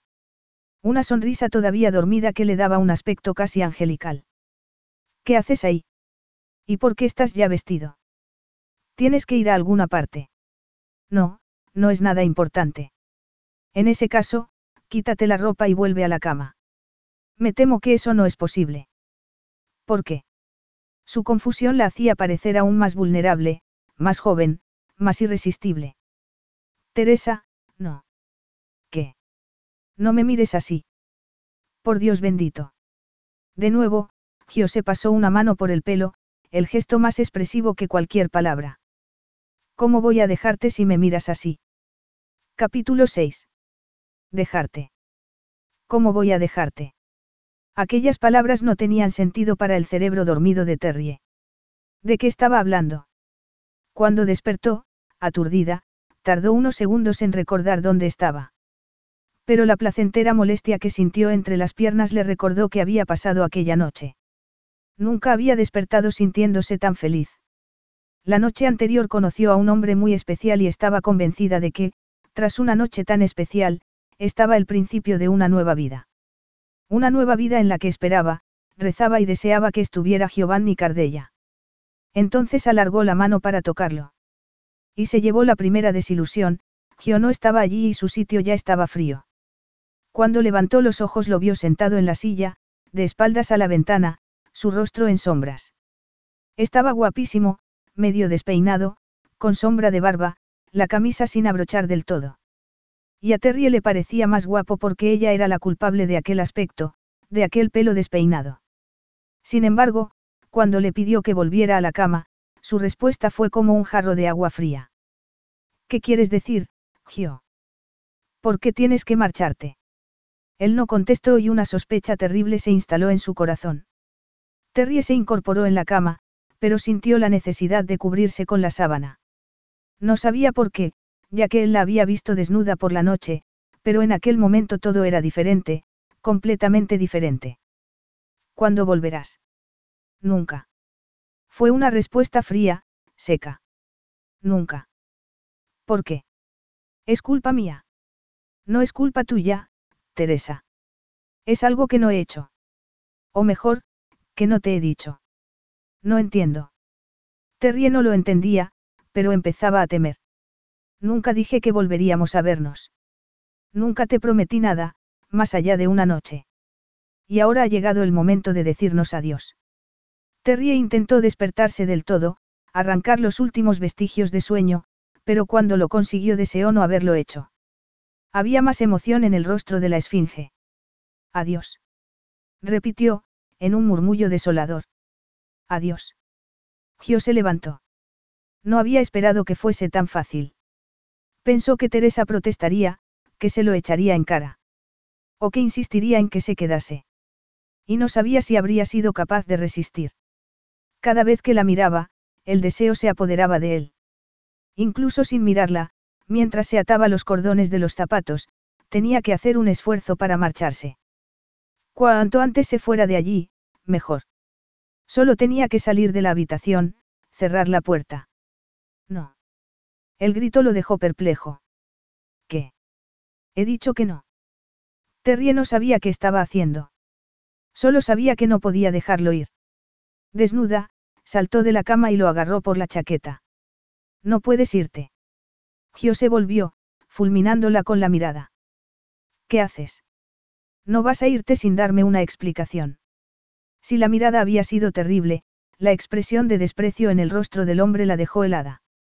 Ya estaba desnuda, pero esa mirada la hizo sentirse más desnuda todavía. ¿Y quién va a detenerme? Yo. Se obligó a sí misma a decir esa palabra. No sabía de dónde había sacado fuerzas, quizá de la mano que agarraba la chaqueta con desesperación. Ah, sí. El tono, condescendiente, y la mirada arrogante amenazaban con dejarla sin palabras. Pero no pensaba dejarlo ir así como así. Gio intentó soltar su chaqueta, pero Terry no se lo permitió. Teresa, vas a romperla. Solo dime por qué te vas. No tengo por qué darte explicaciones. Y yo digo que sí. Él dio un tirón de la chaqueta y, al hacerlo, un par de cosas cayeron del bolsillo. Lo primero que Terry vio fue una cartera de piel negra. Inferno. No sabía por qué estaba tan furioso, pero el instinto le dijo que había algo que no quería que supiera. Abandonada la disputa por la chaqueta, Terry se inclinó para tomar la cartera. Teresa. Dámela ahora mismo. No. Quería desafiarlo. Pero justo en ese momento levantó la mirada y vio su propia imagen en el espejo. Era el momento más inoportuno para verse desnuda, en aquella situación. Oh, no. Horrorizada, se tapó como pudo con los brazos mientras buscaba desesperadamente algo con que cubrirse. Por fin, encontró el albornoz y se lo puso, pero con la cartera en la mano no podía abrochar el cinturón. Teresa, dame la cartera. Si querías que te la diese sin mirarla, deberías haber aparentado que no contiene nada importante. Pero ahora siento curiosidad. Vamos a ver. Sujetando el albornoz con una mano, Terry tomó la cartera y la sacudió sobre la cama. De ella cayeron varias cosas, tarjetas de crédito, algunos billetes, unas fotografías. Y supo entonces que eso era precisamente lo que Gio no quería que viese, las fotografías. Haz lo que quieras, suspiró él, derrotado. No había querido que las viera, no había querido que descubriese la verdad sobre Lucía. Sobre su esposa. Lo cual era absurdo, totalmente ilógico. Solo era un revolcón, alguien con quien había compartido una noche. Y si no hubiera despertado antes de que se fuera, no estarían en aquella incómoda situación. Pero eso no era cierto del todo. Él había esperado deliberadamente a que despertase para decirle adiós. Se quedó en la habitación, sentado en una silla, retrasando el momento de la despedida. ¿Por qué? Echa un vistazo, cara. Estás deseando hacerlo. Perversamente, después de aquella pelea, Terry había perdido el interés. No quería saber. Tenía miedo de saber. No, gracias. No te detengas, Karina. Has luchado como una tigresa para ver lo que llevaba en la cartera, no seas cobarde ahora. Eso la hizo decidirse. Terry se ató el cinturón del albornoz y tomó la primera fotografía. Era un niño, un niño precioso de unos dos o tres años, con el pelo negro y los ojos oscuros. Y no tenía que decirle quién era. Aquel niño era una réplica exacta de su padre. Paolo, murmuró Gio. Se llama Paolo. ¿Y es tu hijo? Él no contestó, sencillamente asintió con la cabeza. Era evidente lo que iba a encontrar en las otras fotografías. Sin embargo, aun sabiéndolo, a Terry le temblaron las manos al ver la foto de una mujer morena. La madre de Paolo. murmuró. Sí, mi esposa. Capítulo 7. Terry suponía que debía estarle agradecida. Al menos, había sido sincero. Pero no se sentía agradecida en absoluto. Le hubiera gustado ponerse a gritar. Incluso se sintió tentada de abofetearlo. Pero aunque lo pensaba, aunque la rabia era como una explosión en su cabeza, no podía moverse. Solo podía mirar la fotografía de su esposa. Lo que la sorprendió fue que no fuese guapa en el sentido convencional. Era morena y tenía una sonrisa preciosa que su hijo había heredado, pero nadie podría llamarla, guapa, exactamente. No tenía tipo de modelo y sus caderas eran más bien anchas. ¿Cómo se llama? ¿Por qué lo había preguntado? ¿Por qué quería conocer ese detalle? Su nombre la haría más real. Pero aquello ya era terriblemente real. Saber el nombre de su mujer, donde se habían conocido, cuando nació Paolo, haría que aquello fuera más soportable. Sería menos el dolor. Se llama Lucía. ¿Por qué no le contaba toda la verdad? ¿Por qué no había dicho el nombre de su mujer en pasado? Pero no podía soportar hacerlo allí, en la habitación, al lado de una cama de sábanas revueltas. No había sido infiel a Lucía en el estricto sentido de la palabra porque ya era imposible, pero le había sido infiel a su recuerdo. Por miseria. Debería haberse ido sin decir adiós. O, más bien, no debería haber pasado la noche allí. No debería haberse dejado llevar por sus más bajos instintos, no debería haber dejado que el deseo físico nublase su razón. Pero la noche anterior no podía pensar, había sido como una bomba, una reacción que solo tenía que ver con su entrepierna, no con el cerebro.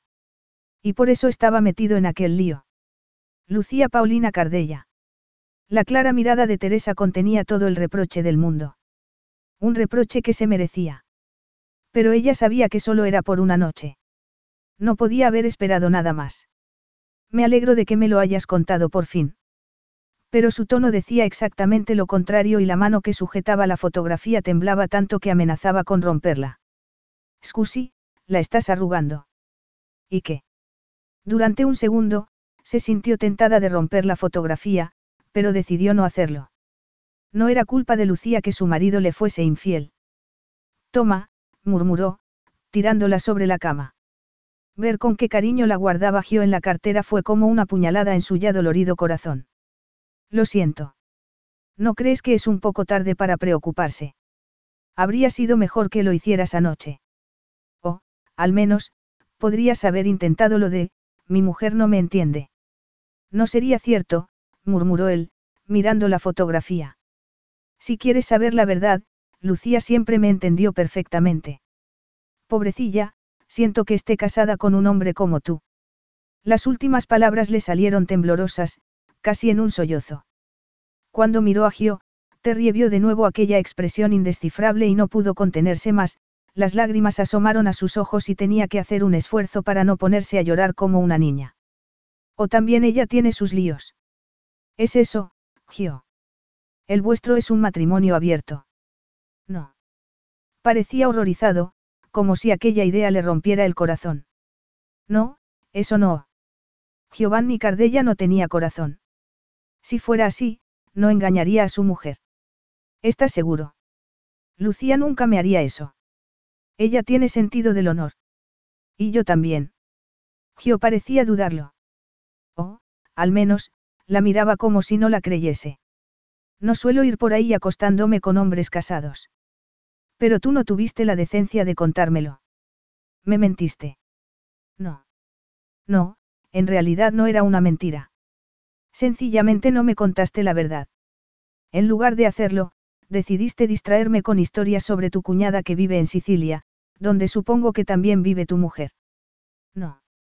Entonces. No, no me lo digas. No quiero saber nada sobre ti, ni sobre tu mujer, no quiero saber nada en absoluto. Pero estaba mintiendo. Quería saber por qué se acostó con ella. De verdad solo había querido un revolcón, nada más. Teresa. Pero el rico sonido de su nombre que unas horas atrás aceleraba su corazón era insoportable en aquel momento. No lo digas. No quiero excusas, no quiero oír una palabra más. Exclamó Terrie, paseando furiosamente por la habitación. ¿Por qué lo hiciste? ¿Cómo has podido hacerlo? Mirarlo a los ojos fue un error. Un terrible error. Porque en ellos vio algo peligrosamente parecido a, la compasión. Y eso era lo último que necesitaba de Giovanni Cardella. Pero no podía ser compasión. No creía que Gio fuera capaz de sentir emoción alguna por nadie. Estás diciendo que tú no tuviste nada que ver. Que lo de anoche fue solo cosa mía. Eso estaba mejor. Prefería una pelea, prefería que intentara defenderse. No estoy diciendo eso. Ella no era una cría y si se acostó con él fue por decisión propia, nadie le había puesto una pistola en el pecho. Pero al menos yo he dicho la verdad. No te mentí. Ni yo tampoco. Ah, no. No me dijiste que estabas casado, me llamabas, cara mía. Anoche habría dicho cualquier cosa. Y seguro que tú también. En ese momento, todos decimos cosas que no sentimos. Para conseguir algo. Eso es lo que hacen los hombres, decir cualquier cosa para conseguir lo que quieren, no. Yo. No intentes justificarte. Todo era mentira, ¿verdad? Todo. Hasta. Cuando me llamas, belleza. No, eso no es cierto. Eres preciosa, Teresa. Y tú lo sabes. Por un segundo Terry lo creyó, pero enseguida se dijo a sí misma que eso era lo que él quería. Iba a seguir escuchando mentiras. Iba a seguir dejando que la engañase. No, de eso nada, murmuró, dando un paso atrás. No quiero escuchar una palabra más. Por favor.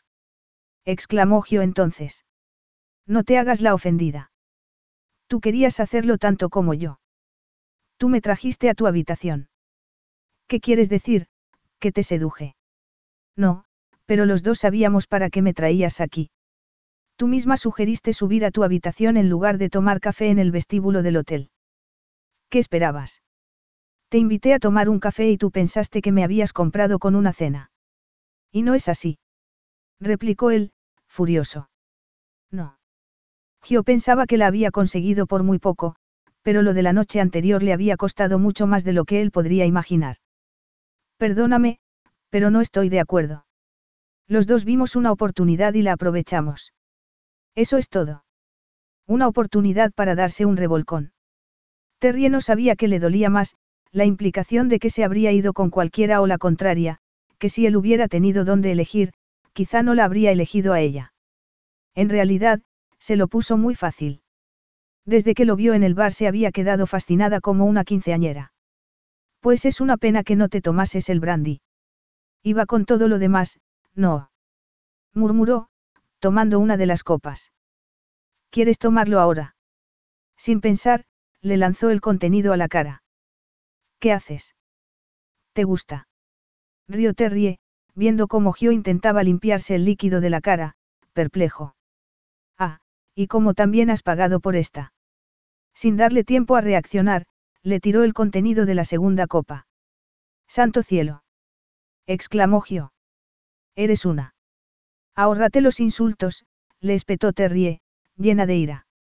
Sé lo que piensas de mí y no me apetece oírlo otra vez.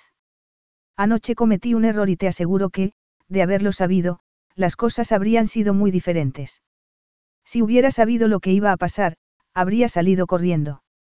Lo mismo digo, replicó Gio. No podemos dar marcha atrás, es demasiado tarde. Pero quiero que te vayas. Teresa. Ahora mismo gritó Terrie. Quiero que te vayas y me dejes en paz. Quería estar sola para lamer sus heridas en privado. Y estaba decidida a no llorar delante de él. Escúchame. No has tenido suficiente. Tengo aquí el café. No hagas tonterías. Ya me voy, suspiró Gio. Y no vuelvas. No te preocupes por eso. Prefiero meter la cabeza en la boca de un león hambriento antes que volver a verte. Hasta nunca. Hasta nunca. Fue lo único que pudo decir antes de que sus ojos se llenaran de lágrimas. Afortunadamente, Gio ya estaba en el pasillo para entonces. El ruido de la puerta al cerrarse fue la señal de que, por fin, estaba sola. Sola y libre para expresar la volátil combinación de rabia, dolor y pena que amenazaba compartirle el corazón. Tirándose sobre la cama, Terry empezó a golpear la almohada, deseando que fuera el torso de aquel estafador. Los huesos que protegían su duro corazón. Te odio, te odio, te odio. Gio se dirigió hacia el ascensor a grandes zancadas, dando las gracias al cielo porque a aquella hora de la mañana el pasillo estaba desierto. No habría podido explicar qué hacía con ese aspecto y apestando a Brandy. ¿Qué estaba haciendo? La pregunta lo sorprendió cuando estaba pulsando el botón del ascensor. ¿Cómo se había metido en aquel lío? Si le hubiera dicho a Terry que Lucía había muerto, que era un hombre libre, ella no se habría sentido tan dolida, tan engañada. Y tenía derecho a sentirse así, pensó cuando se abrían las puertas.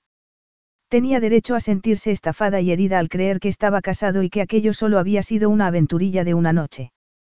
Pero él quería que creyera eso. Prefería que lo creyese un marido infiel, que las había engañado a las dos, a su mujer y a ella. Mejor eso que la verdad. ¿Por qué? ¿Cuál era la verdad? Las puertas del ascensor se cerraron y el ruido metálico le hizo darse cuenta de que estaba mirando al vacío. Gio pulsó el botón de nuevo, furioso consigo mismo. La verdad era que su calculado plan había fallado. Lo de la noche anterior debería haber sido un revolcón puro y simple. Sin emoción, sin compromisos, sin discusiones. Madre Didio. Gio se pasó una mano por el pelo, pero tuvo que sonreír al mirarse al espejo. Tenía un aspecto lamentable. Y con ese olor a brandy parecía un borracho. ¿Dónde estaba el abogado serio y contenido que ganó un caso en los tribunales el día anterior? Aquella mañana, con su silencio, se había condenado a sí mismo más efectivamente que si hubiera ofrecido pruebas. Le había escondido el detalle de que Lucía estaba muerta porque algo le impidió que lo dijera. Y ese, algo, Era que había querido que Teresa lo odiase. Así le dolería menos, se dijo. Se olvidaría de él y seguiría adelante con su vida sin recordarlo siquiera. Quiso asegurarse de que no había vuelta atrás, que aunque, en un momento de locura, hubiera querido volver a verla, ella le daría con la puerta en las narices. Y funcionó a las mil maravillas. Teresa lo había rechazado con la violencia que esperaba y era libre, sin ataduras ni compromisos. Pero no le gustaba nada. Danazione. Murmuró, cuando se abrían las puertas del ascensor. ¿Qué me pasa? Sacando la tarjeta del bolsillo como si fuera un arma, la introdujo en la cerradura con una fuerza que expresaba toda su frustración. Una frustración debida a que no había marcha atrás. Y no era eso lo que quería. En realidad, quería volver a experimentar lo que experimentó con Teresa aquella noche. Quería disfrutar de nuevo la pasión que había encontrado en ella. Quería disfrutar la calidez de tenerla en sus brazos. Y era una terrible ironía descubrir que, por mucho que quisiera, ya no podría hacerlo. Él mismo se había condenado. Capítulo 8. El sábado solía ser el mejor día de la semana. Un día en el que podía levantarse tarde y hacer lo que le apetecía sin tener que ir a trabajar. Pero aquel sábado era diferente, pensaba Terrie, mientras se ponía unos gastados vaqueros y una camiseta rosa. Oh, más bien, parecía un día normal. La semana anterior tenía trabajo. No el mejor trabajo del mundo, desde luego, pero un trabajo al fin y al cabo. Algo con lo que pagar el alquiler y mantener cierto grado de autoestima. Pero ya no tenía trabajo. Tras su ausencia el último día del seminario, había sido despedida. Aunque eso era de esperar y, además, estaba harta de trabajar en Addisons. Y, como resultado de la aparición de Giovanni Cardella en su vida, tenía la autoestima por los suelos.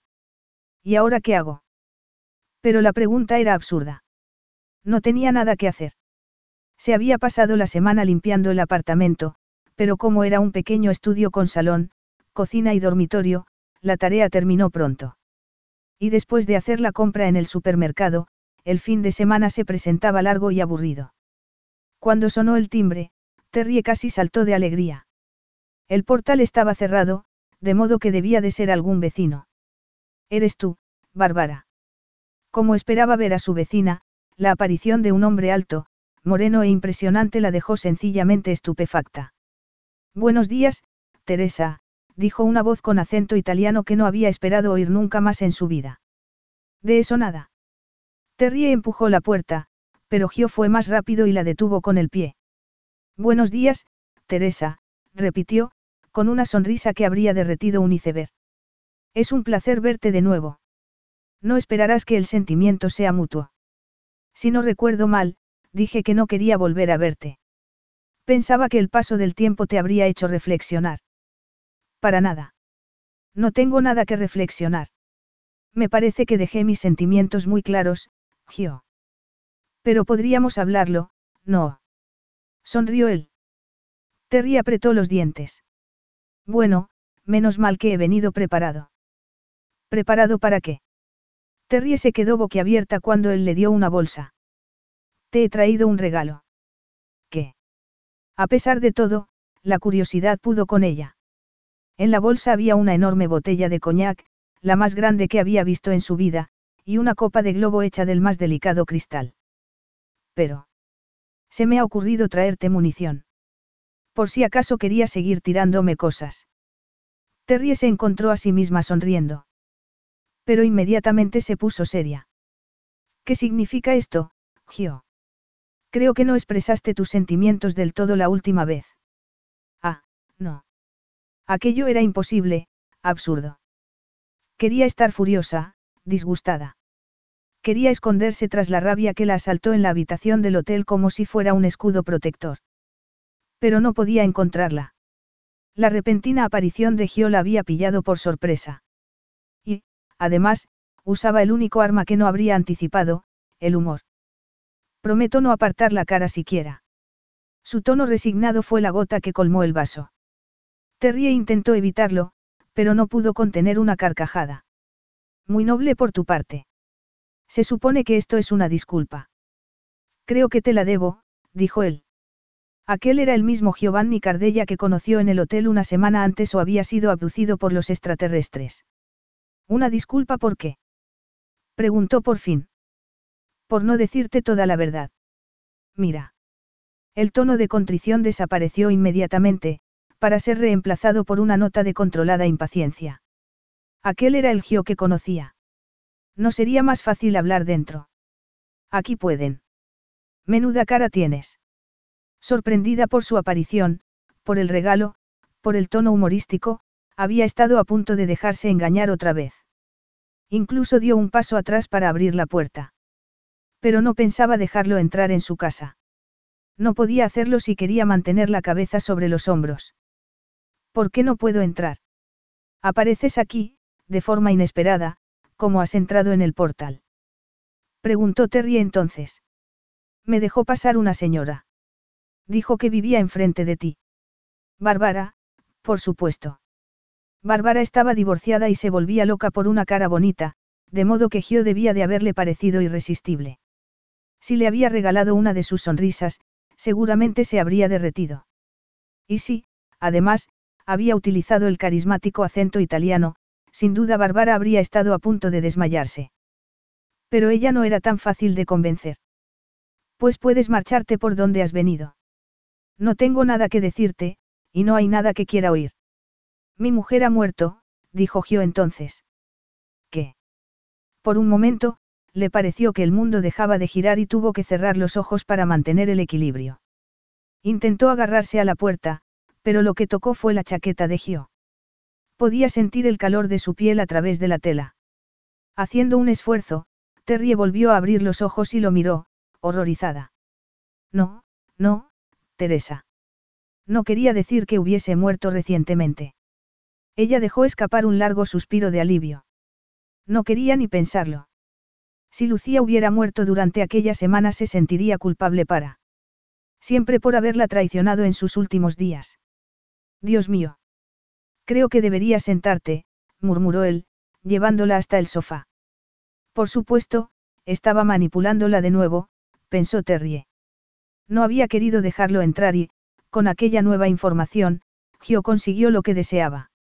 De algún modo, siempre se salía con la suya. No quiero sentarme. Y creo que deberías darme una explicación. Gio respiró profundamente. Hablar de ello era muy doloroso. Decir. Mi mujer está muerta, era todavía una frase que le partía el alma. Tuvo que decirlo sin pensar, como si le arrancaran las palabras, o habría vuelto a callarse como un cobarde. Y se había jurado a sí mismo no volver a serlo con Teresa. ¿Qué quieres saber? Quiero saberlo todo. Durante aquella semana había intentado convencerse a sí mismo de que no sentía nada por ella, que todo era una ilusión. Que la noche que pasaron juntos no fue más que una aventura pasajera. Se decía a sí mismo que ninguna mujer podía afectarle tanto, que no podía estar tan fascinado solo por una noche, que exageraba el efecto que Teresa ejercía en él. Aquella obsesión era debida a que había estado dos años sin mantener relaciones sexuales, dos años de celibato tras la muerte de Lucía. Teresa no podía ser tan inolvidable, tan irresistible. Pero al verla de nuevo supo que se había engañado a sí mismo. Era todo lo que recordaba, y más. Cuando abrió la puerta se quedó sin aire.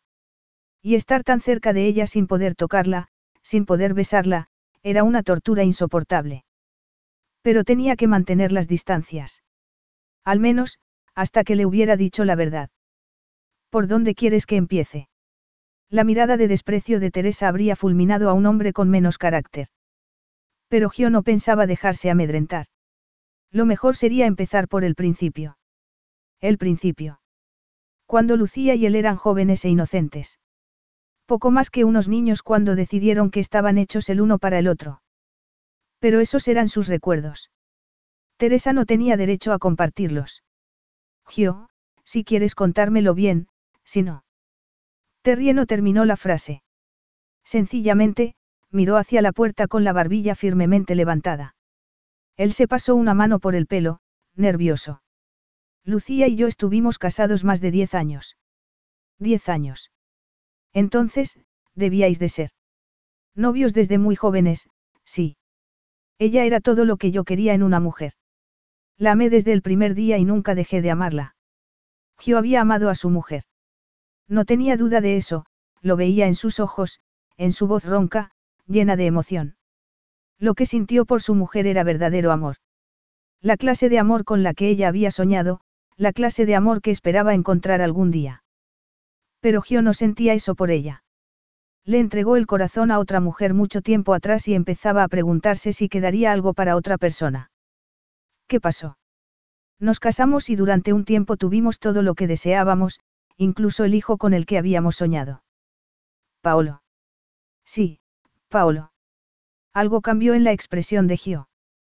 Con un abrupto movimiento, se apartó de ella para acercarse a la ventana, con las manos en los bolsillos del pantalón.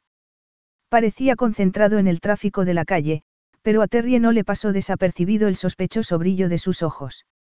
El deseo de tocarlo, de consolarlo, era abrumador, pero no se atrevió a hacerlo. Si la rechazaba no podría soportarlo. Desde que apareció en la puerta, sus emociones eran una montaña rusa, primero la alegría de verlo en su casa, después la desesperación al descubrir que nunca podía significar nada para él.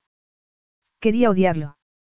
Odiarlo por cómo la había tratado, por cómo la había usado para descartarla después. Pero no sentía odio por él. Lo intentó y, a pesar de todo, no pudo hacerlo. Y eso le daba mucho miedo. Así que nació Paolo. Tuvo que hacer un esfuerzo para hablar. La actitud de Gio era distante, más que eso, parecía decir, aléjate. El que traspase esta línea será detenido. No tenía que decirlo. Las palabras estaban en el aire como una nube negra. ¿Qué pasó? El niño nació bien, Lucía estaba bien.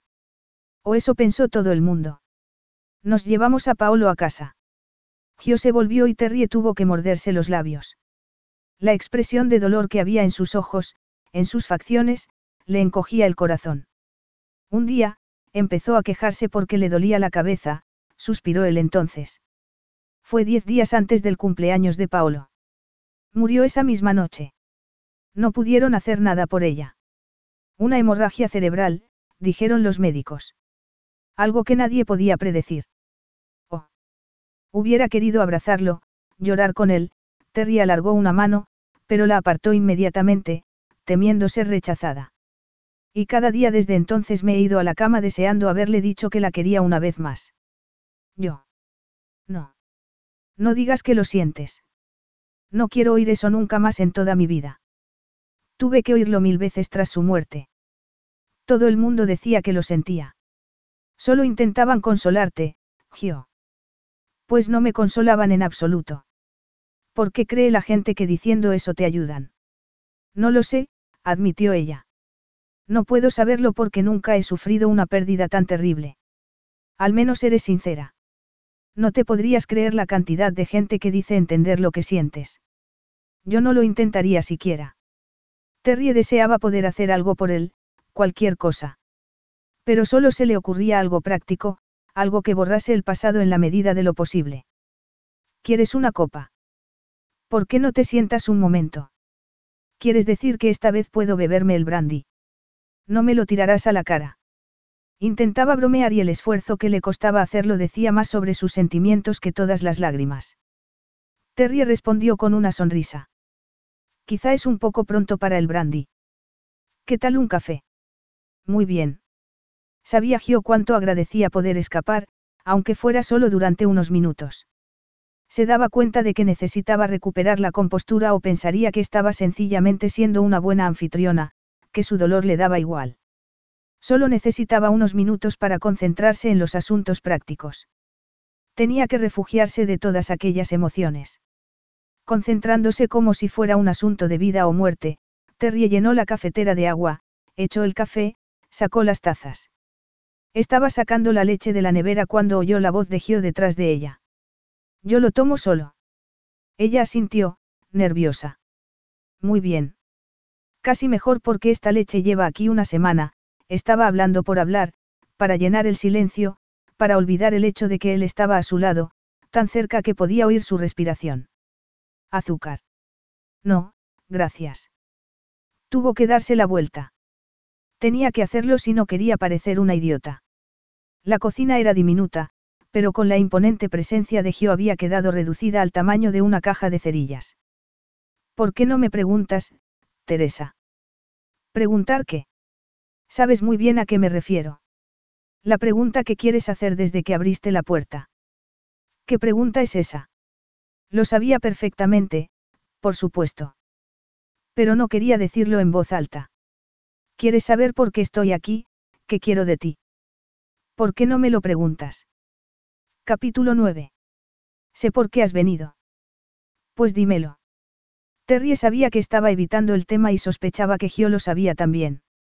La cocina era tan pequeña y había tanta tensión entre los dos que apenas podía respirar. Has venido a pedirme perdón. Al menos, eso es lo que has dicho. También había dicho, tú sabes por qué estoy aquí. Lo que quiero de ti, pero no pensaba entrar en ese territorio. Era demasiado peligroso. No sabía qué amenazas, qué riesgos la esperaban. Pero no me has pedido perdón, no.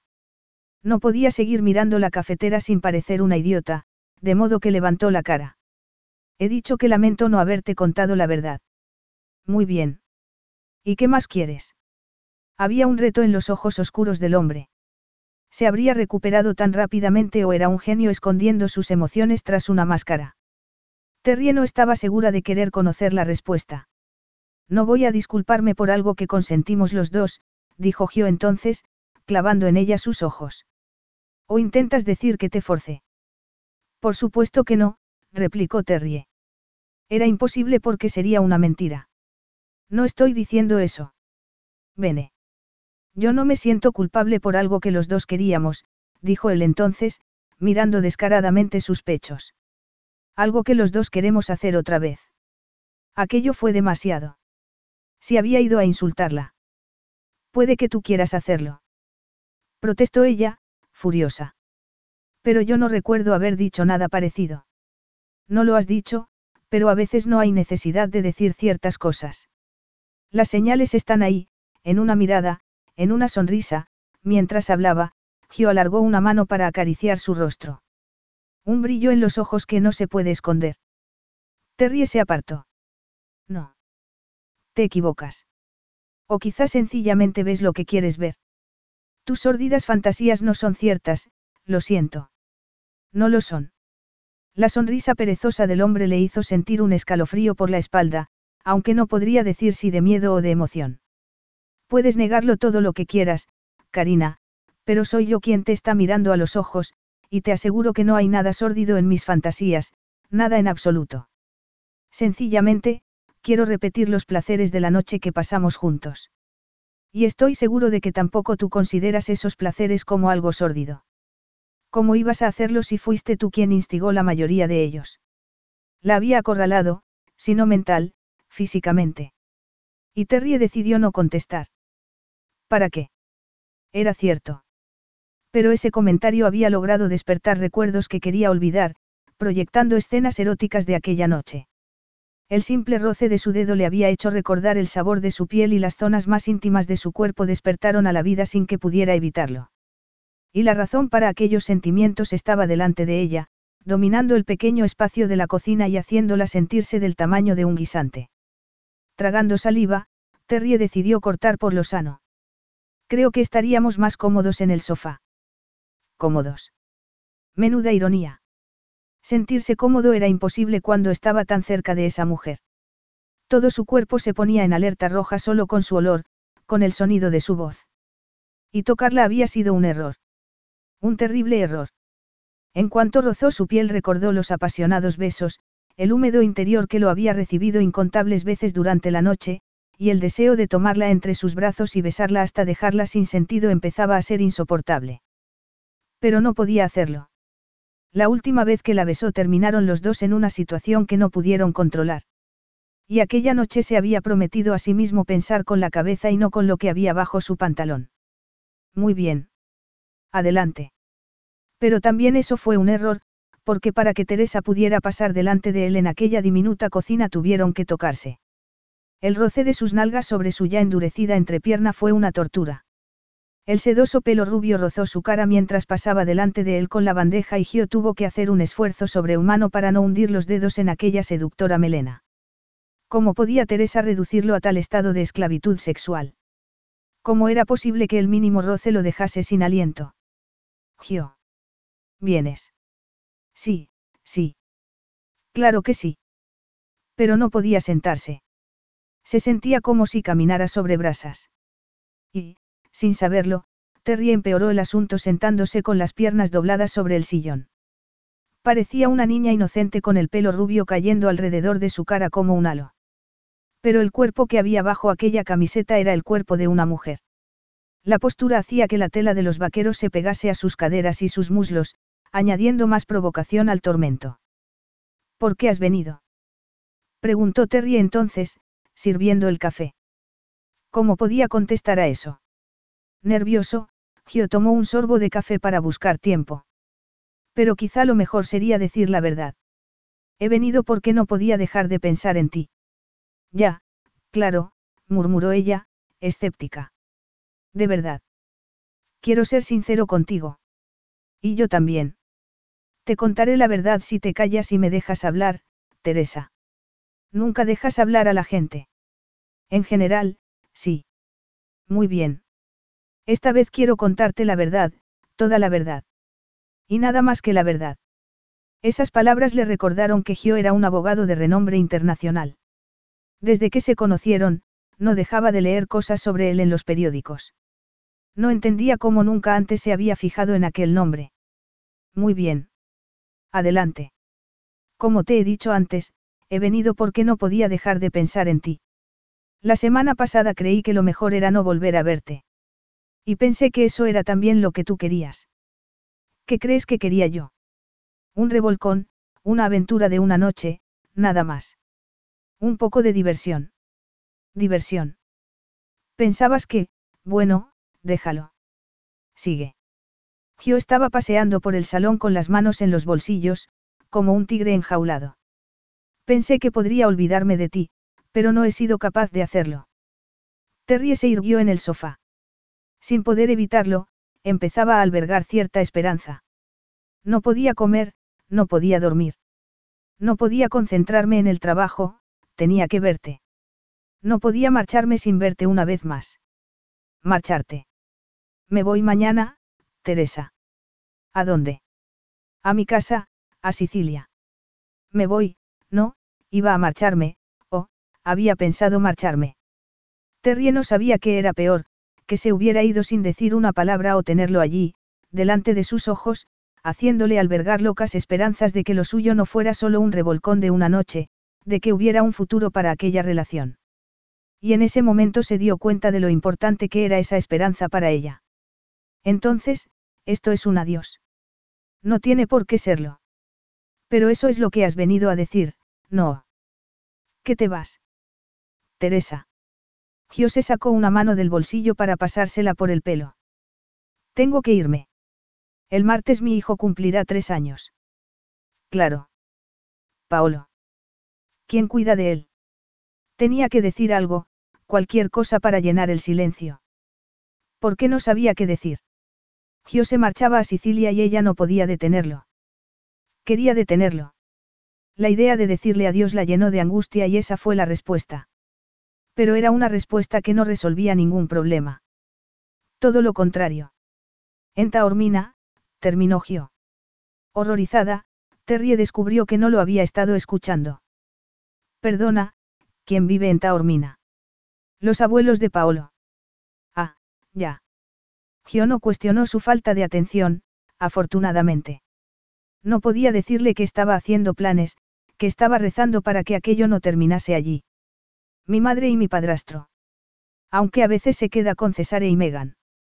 Ah, Megan, tu cuñada. El nombre le recordó la conversación que mantuvieron la noche del hotel. Justo antes de que se volviera con los brazos abiertos. Ven aquí, belleza, le había dicho. Vamos a terminar lo que hemos empezado. César es tu hermano. Mi hermanastro. Mi padre murió cuando yo tenía un año y mi madre volvió a casarse. Tuvo a Cesare con su segundo marido, Roberto Santorino. ¿Y desde cuándo no ves a Paolo? Desde hace tres semanas. El gesto de Gio le dijo que no era de aquello de lo que quería hablar, pero a Terry le daba igual. Cada palabra, cada pieza de información era un ladrillo más en el muro tras el que quería esconderse. La barrera con la que se defendería cuando le dijese adiós para siempre. Te habrá echado de menos. Hablo con él todos los días por teléfono, pero no es lo mismo. Eso no es igual que abrazar a alguien cada noche. No. Terry solo pudo decir eso porque tenía un nudo en la garganta. Si Gio volvía a Sicilia, se terminaría todo, jamás volvería a saber de él. Seguramente, ni siquiera volvería a recordar su nombre, a pesar de que, según acababa de decirle, no podía dejar de pensar en ella. Y a ella solo le quedarían los recuerdos. Recuerdos que, a juzgar por lo que había sufrido durante aquella semana, la asaltarían por las noches, cuando estuviera sola. Supongo que, Paolo estará deseando que vuelvas. Y también está deseando conocer a mi nueva amiga. Terry levantó la mirada. No entendía. ¿Qué? exclamó entonces, con los ojos muy abiertos. Mi hijo está deseando conocer a mi amiga, repitió Gio. Quiere conocerte. ¿Qué quieres decir? Es muy sencillo, Teresa. Tengo que volver a Sicilia y quiero que vuelvas conmigo. Pero. Terry dejó la taza sobre la mesa. No tenía fuerzas para sujetarla. Había dicho aquello o lo estaba soñando. Me voy a Sicilia esta noche y quiero que vengas conmigo. ¿Por qué? Preguntó ella, casi sin voz. Gio dejó escapar un suspiro impaciente. Teresa, cara, ya te lo he dicho. Pero no te creo. No se atrevía a creerlo. No quería que le partiese el corazón, otra vez. Créelo porque es cierto, dijo él, apoyando las manos en ambos brazos del sillón. Créelo, belleza, porque es la verdad. Quiero que vengas a Sicilia conmigo porque esta semana creí que me volvía loco sin ti. ¿Por qué me he pasado los días pensando en ti cuando debería estar trabajando? De verdad. De verdad, contestó Gio. Terry levantó la mirada. Su corazón le decía, quiere que me vaya con él, quiere que me vaya con él. Pero yo no sé. Quiero que vengas conmigo porque por las noches sueño con abrazarte, con pasar los dedos por tu pelo, con besarte en los labios. Gio enredó los dedos en su pelo y la besó en la boca con un desespero que la dejó sin aliento. Terrie, abandonada toda pretensión, le devolvió el beso con todo el fervor que había estado conteniendo aquellos días. Entonces él la levantó del sillón para aplastarla contra su torso, como si hubiera estado toda una vida conteniéndose. Exploraba su cuerpo con manos temblorosas mientras la apretaba fieramente contra su pelvis. Aquel beso le estaba robando el alma, llevándose con él su capacidad de pensar racionalmente, de razonar. Solo podía besarlo, abandonarse a aquella fuerza primitiva, a aquella atracción sexual que la ataría siempre a aquel hombre. No puedo dormir, Teresa. Sueño con besarte, con tocarte, con poseerte, murmuró Gio sobre su boca. Me duele todo el cuerpo de desearte tanto. No podía irme sin verte otra vez. Por eso he venido, para pedirte que vengas a casa conmigo. A casa. Esas palabras sonaban a Gloria. Eran la esencia de sus sueños, de las esperanzas que nacieron la noche que lo conoció. Hablaban de compartir, de la posibilidad de un futuro. Quería que fuese a casa con él. Para conocer a su hijo, a su familia. El corazón de Terry se hinchó de alegría. ¿Qué dices, cara? Preguntó Gio. ¿Cuál es tu respuesta? Vendrás conmigo. ¿Quieres? Sí. No necesitaba que terminase la pregunta porque ya lo había decidido. Las interminables noches en las que mojó de lágrimas su almohada le enseñaron algo, si había una oportunidad, por pequeña que fuera, de volver a estar con Gio, la aceptaría. Sí. Repitió, emocionada. Sí, iré contigo. Estoy deseándolo. Tardaré un segundo en hacer la maleta y... ¿Y tu trabajo? Preguntó Gio entonces, el ardiente amante convertido repentinamente en un hombre práctico. El abrupto cambio de actitud era desconcertante. Mi trabajo. Ah, eso no importa. ¿Por qué tenía que recordar eso ahora? se preguntó Gio. qué, cuando era lo último que deseaba, tenía que recordar en aquel momento la otra cara de Terrie, una cara más fría, más manipuladora. No se puede esperar que aparezca un padrino rico todos los días, le había dicho en el hotel. Y se preguntó si esperaba de él algo más material que una noche de amor. Dijiste que pensabas dejar tu trabajo. La verdad es que me despidieron. Me perdí la última conferencia en el seminario y eso, por lo visto, es un pecado imperdonable. De hecho, hoy estaba preguntándome qué iba a hacer para pagar el alquiler de este piso. Incluso pensaba irme a casa de mis padres. Pero no tuvo que hacerlo porque él había aparecido de forma providencial. Gio se sintió tentado de cancelar la invitación. Decir que había sido un error. No quería que fuese a Sicilia con él. Pero sería mentira. Porque había ido a su casa para decirle que no podía marcharse sin verla otra vez, que tenía que tenerla una vez más o se volvería loco. Le había dicho la verdad sobre el vacío que sintió aquella semana, pero hasta que lo dijo en voz alta no había pensado invitarla a ir con él.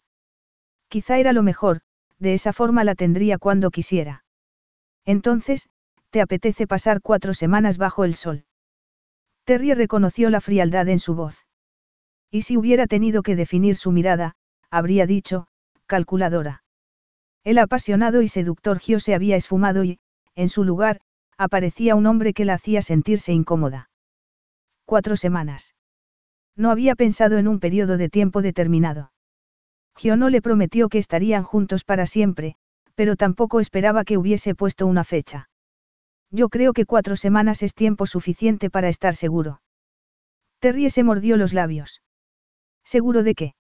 Unos minutos antes habría sido tan tonta como para pensar que era, seguro de que la amaba, pero su repentino cambio de actitud había hecho sonar. Campanas de alarma. ¿De qué necesitas estar seguro? No te hagas la tonta, Teresa, exclamó Gio. No eres ninguna niña. Tú sabes que aquella noche no tomamos ninguna precaución. Tú sabes muy bien cuál podría ser el resultado de nuestra aventura. La sangre de Terry se heló en sus venas. Y el frío pareció llegar hasta su cerebro. No pasó nada, replicó, dando un paso atrás. Y lo que hubo entre nosotros no fue una aventura. Fue un sórdido revolcón en un hotel, nada más. Y no habrá ningún resultado. Puedes jurarlo. Debo entender que. No. No podía mentirle sobre eso. No tenía por qué hacerlo. Si estás preguntando si he tenido el periodo durante esta semana, la respuesta es, no. Pero no tienes que preocuparte. ¿Estás tomando la píldora? Preguntó Gio. Al leer la respuesta en su cara, dejó escapar un suspiro. No, nada de píldora, nada de protección. Pero sigues pensando que no estás embarazada. Embarazada.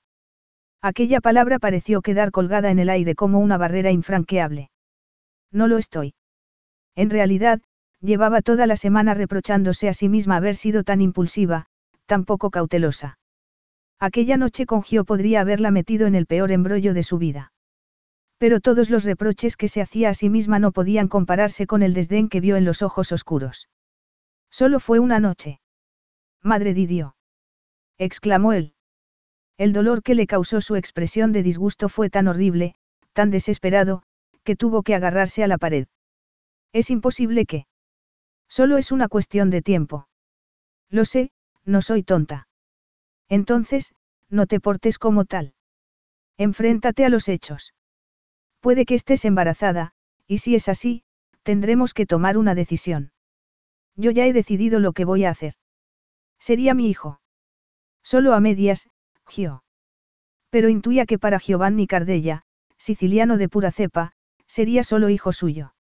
La mujer lo llevaría dentro durante nueve meses, pero al nacer se convertiría en un Cardella y nada más. A menos que la mujer fuera, Lucía. Yo cuidaría de él. Se lo daría todo. Yo también puedo hacer eso. ¿Cómo? exclamó él. En este apartamento diminuto, sin un jardín en el que pudiera jugar. ¿Y cómo ibas a mantenerlo? Ni siquiera tienes trabajo, Teresa. ¿O esperabas que tus padres mantuviesen al niño? Nunca he dicho eso. Entonces, ¿qué piensas hacer? ¿De qué estás hablando? No estoy embarazada. Sin embargo, ese pensamiento había dado vueltas en su cabeza durante toda la semana. Pero podrías estarlo. Si lo estuviera, buscaría la forma de mantener a mi hijo. No voy a dártelo, si eso es lo que crees. Yo no te lo he pedido. Es cierto, ni siquiera sabemos si estás embarazada, pero tenemos que considerar la posibilidad. Solo te pido que vengas a Sicilia conmigo unos días, hasta que sepamos si lo estás o no. Allí te cuidarán bien. Tienes miedo de que le haga daño al niño, en caso de que exista. O algo peor, de que me acueste con otro hombre e intente hacer pasar al cretino por un cardella. Gio apretó los dientes. Solo serán unas vacaciones. Dijiste que hacía tiempo que no tomabas vacaciones, no. Unas vacaciones. La idea era maravillosa. Unas vacaciones en Sicilia, con Gio. Diez minutos antes habría corrido a hacer la maleta. Pero diez minutos antes era una tonta, perdida en la fantasía de que Giovanni Cardella la amaba. Tengo que pensarlo. A mí me parece la única solución. Puedes quedarte en mi casa durante un mes. Si al final del mes no estás embarazada, podrás hacer lo que quieras. ¿Y si estoy embarazada? Preguntó Terrie. ¿Qué pasará si lo estoy? Eso lo decidiremos más adelante. ¿Quién sabe? Para entonces puede que esa pregunta se haya contestado sola. ¿Crees que nos llevaremos tan bien que querré seguir contigo? Pues te equivocas. Terrie intentaba que no le temblase la voz. No quería mostrarle cuánto daño le estaba haciendo. Sobre todo, no quería mostrarle cuánto deseaba que fuera así, que pudieran sentir algo profundo el uno por el otro. Cosas más raras han pasado. A mí no. Yo no estoy buscando otro amor, Teresa. Ya lo tuve con Lucía y no volverá a suceder. Si estás intentando convencerme de que podría haber un futuro para nosotros, me parece que no lo estás haciendo demasiado bien. No se daba cuenta de cuánto dolía saber que ella siempre sería una segundona, que nunca podría quererla como quiso a Lucía. Que había amado a su mujer, pero ella solo le interesaba porque podría estar embarazada de un hijo suyo. Solo quiero que seamos sensatos, suspiró Gio. ¿Por qué crees que esto puede funcionar? ¿Por qué no? Nos entendemos muy bien en la cama. Eso es importante. Y el sexo es la respuesta. Es un buen principio. Y un final, parecía decir su expresión. Lo único que le interesaba de ella. Cualquier otro sueño que hubiera tenido se convirtió en polvo en aquel momento. Pero casi inmediatamente una absurda esperanza se instaló en su corazón. Quizá había una oportunidad. Si aceptaba el plan de Gio, quizá, solo quizá, a medida que se fueran conociendo, podrían llegar si no al amor, al menos a un entendimiento. Y de ese entendimiento podrían hacer algo hermoso con el tiempo. Y Gio le había ofrecido tiempo. Cuatro semanas nada más. Pero eso era mejor que nada. Mejor que verlo desaparecer de su vida. Podía intentarlo, se dijo. Tenía que hacerlo. Después de todo, no tenía nada que perder. ¿Cuál es la respuesta? Vienes conmigo. Por su forma de mirar el reloj, Gio estaba impaciente. Y Terry tenía que decidirse. Muy bien. Iré contigo. Él no pudo disimular una expresión de triunfo. Había conseguido lo que quería. Vene. Había dado un paso hacia ella, con la evidente intención de besarla. Pero en ese momento Terry no estaba preparada para sus caricias. Con una condición. ¿Cuál? Mientras estemos en Sicilia, no me tocarás. Entendido. Estaba claro que aquello era lo último que él esperaba. ¿Por qué? Porque sí. Gio sonrió entonces, como si aquello fuera un juego y estuviera seguro de que iba a ganar. Eso es un reto, cara. Un reto. Ella lo miró, sorprendida. ¿Cómo podía tomarse un rechazo como un reto? Terry dio un paso atrás al ver el brillo de sus ojos. Gio. ¿No deseas que te toque? Bueno, si eso es lo que quieres, Karina. Sonrió él, arrinconándola contra la pared. Terry intentó apartarse, pero era imposible. Gio la besaba apasionadamente en la boca y en el cuello, con unas caricias irresistibles. Hay muchas formas de hacerle el amor a una mujer sin usar las manos. Muchas formas de acariciar sin tocarla. Y procedió a demostrárselo. Usaba la boca como un delicado instrumento para conquistarla, besándola, mordiéndola en el cuello. Después pasó la lengua por su oreja, haciéndola sentir escalofríos. Y solo cuando notó que Terry no iba a resistirse buscó su boca de nuevo. Ábrete para mí, Adorata. Ábrete y deja que te muestre cómo un hombre besa a una mujer cuya imagen ve en sueños, la mujer que lo vuelve loco. Terry quería apartarse, pero su cuerpo tenía otras ideas. Sus huesos parecían derretirse y le temblaban las rodillas. Pero él seguía sin tocarla, tenía las manos apoyadas en la pared, a cada lado de su cara. Y no era eso lo que quería. Su cuerpo parecía acercarse al de Gio sin que ella pudiera evitarlo, sus pechos estaban hinchados, deseando caricias, pero él solo usaba la boca para darle placer. Y ese placer, combinado con la sutil crueldad del control que ejercía sobre sí mismo, solo hacía que lo desease más desesperadamente. Gio. Pronunció su nombre como un suspiro de rendición y una protesta a la vez. Terry se apartó de la pared para apretarse contra su torso y él inclinó la cabeza para buscar el escote de la camiseta. La besó allí suavemente, el calor de su aliento convirtiéndose en una tortura. Oh, Gio. Él sonrió, mientras tomaba la manga de la camiseta con los dientes y empezaba a tirar de ella hacia abajo. Aquello era insoportable. Deliciosamente insoportable. Gio, Gio. Sin pensar, Terry levantó los brazos para enredarlos alrededor de su cuello. Y entonces él dio un paso atrás. Nada de tocarse con las manos. Nada de tocarse, belleza. Tú misma has puesto las reglas. Pero Terry quería romperlas. Aquellas caricias la habían excitado de tal forma que necesitaba sus brazos, sus besos, sus caricias. Pero. Nada de tocarse, repitió él, arreglándose la chaqueta tus reglas. Cara mía. Así querías jugar, no. Terry no encontró palabras para responder. Y, por supuesto, no pensaba rogarle que le hiciera el amor, que la tomase en sus brazos para llevarla a la cama. No se rebajaría a eso. No podía admitirlo porque si lo hacía admitiría cuánto la afectaba el poder que tenía sobre ella.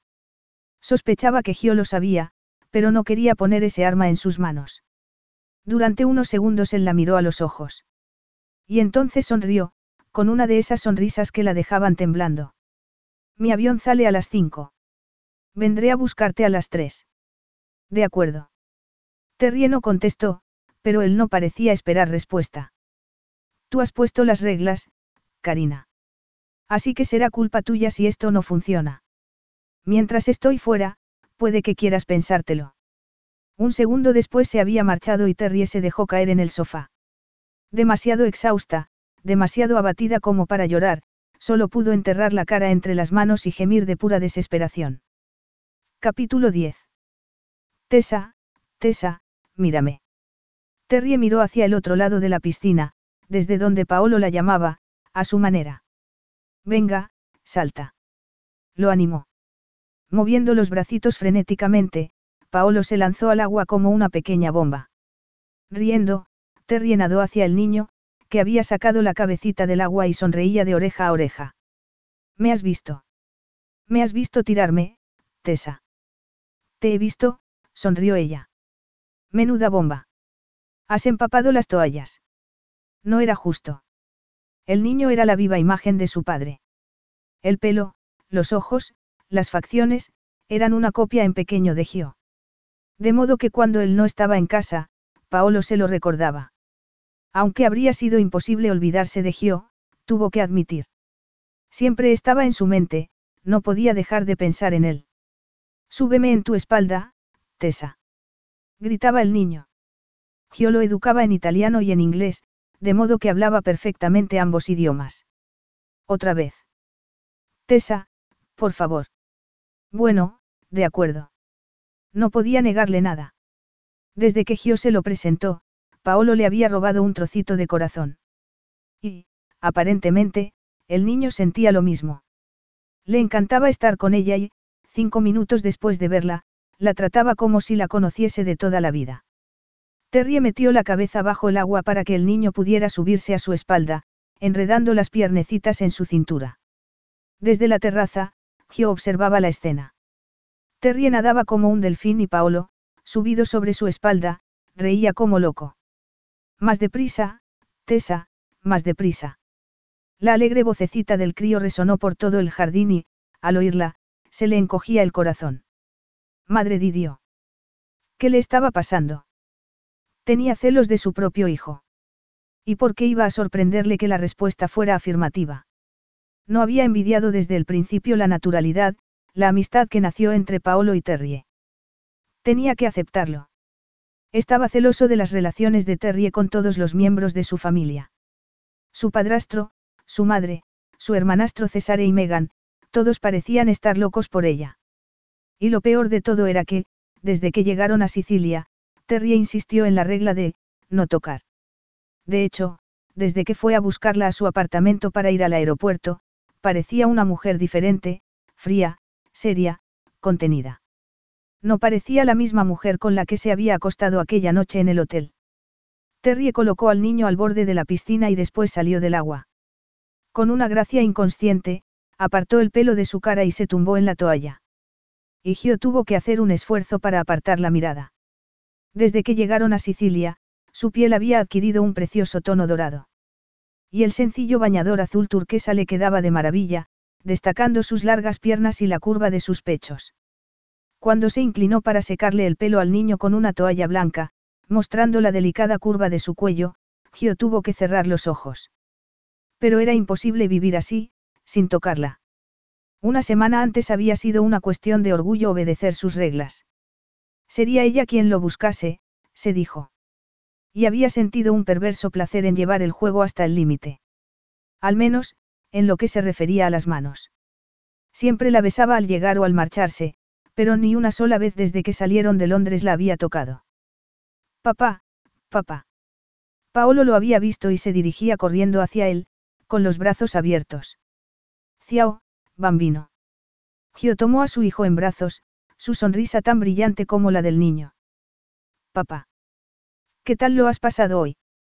¿Qué has estado haciendo? Nadar. Gritó Paolo. Papá, he nadado contesa. Él soltó una carcajada. ¿Has nadado? De verdad. Para consternación de Terrie, él la miró entonces haciéndole un guiño de complicidad, el gesto era tan íntimo, tan cálido, que se le encogió el corazón. He estado nadando. Ah, sí. Porque cuando he mirado hacia la piscina, quien estaba nadando era Teresa. No, no. Protestando furiosamente, Paolo olvidó el inglés y lanzó una parrafada en italiano. Al final, Gio soltó una carcajada, apretando al niño contra su corazón. Tomando una toalla, Terry se la pasó por la cara, más para esconder su expresión que para secarse. Muy bien, has estado nadando. Te creo, rió Ella no podía mirarlo, no podía ver cómo abrazaba a su hijo, cómo sus manos acariciaban el pelo del niño, tenía que borrar de su memoria el recuerdo de esas manos. Cuando aceptó ir a Sicilia, pensó que no sería ningún problema aceptar la regla de, no tocar, que ella misma había impuesto en su apartamento. Pensó que quizás si Gio no la encontraba tan, disponible, como había esperado, encontraría otra razón para estar con ella, que encontraría otros placeres en su compañía. Incluso pensó que la falta de sexo haría que la quisiera un poco. Pero se sentía decepcionada. Gio no había hecho ninguno de los comentarios sarcásticos que esperaba. De hecho, no había dicho nada en absoluto. Y cuando llegaron a la villa, no intentó convencerla para que compartiesen habitación. A partir de entonces, Terry empezó a preguntarse si tenía algún interés. Y, sobre todo, si era ella la única que estaba sufriendo por su impetuoso edicto. El cambio de clima, de escenario, parecía haber cambiado a Gio por completo. Y eso incrementaba su atractivo masculino hasta convertirlo en algo letal. Allí, bajo el sol, en la isla, el sofisticado abogado desaparecía y, en su lugar, había un relajado Giovanni Cardella que Terrie no sabía que existiera. El traje de chaqueta era reemplazado por camisetas y pantalones cortos, que mostraban sus largas y poderosas piernas. Se había bañado con Paolo y ella un par de veces y el pulso de Terry se aceleró al ver aquel torso de abdominales marcados sobre una piel de color bronce. Y empezaba a temer que, si se quedaba mucho tiempo en Sicilia, Gio empezaría a significar para ella mucho más de lo que nunca hubiera podido imaginar. Aunque sus sentimientos por él ya no podían ser más profundos. Aquel pensamiento la golpeó con la fuerza de una bofetada. ¿De dónde había salido? Era cierto. En cuanto se hizo a sí misma esa pregunta, supo que solo había una respuesta. No tenía forma de escapar. Por mucho que intentase controlarlo, su cuerpo reconocía el lazo que se creó entre ellos desde aquella noche en el hotel.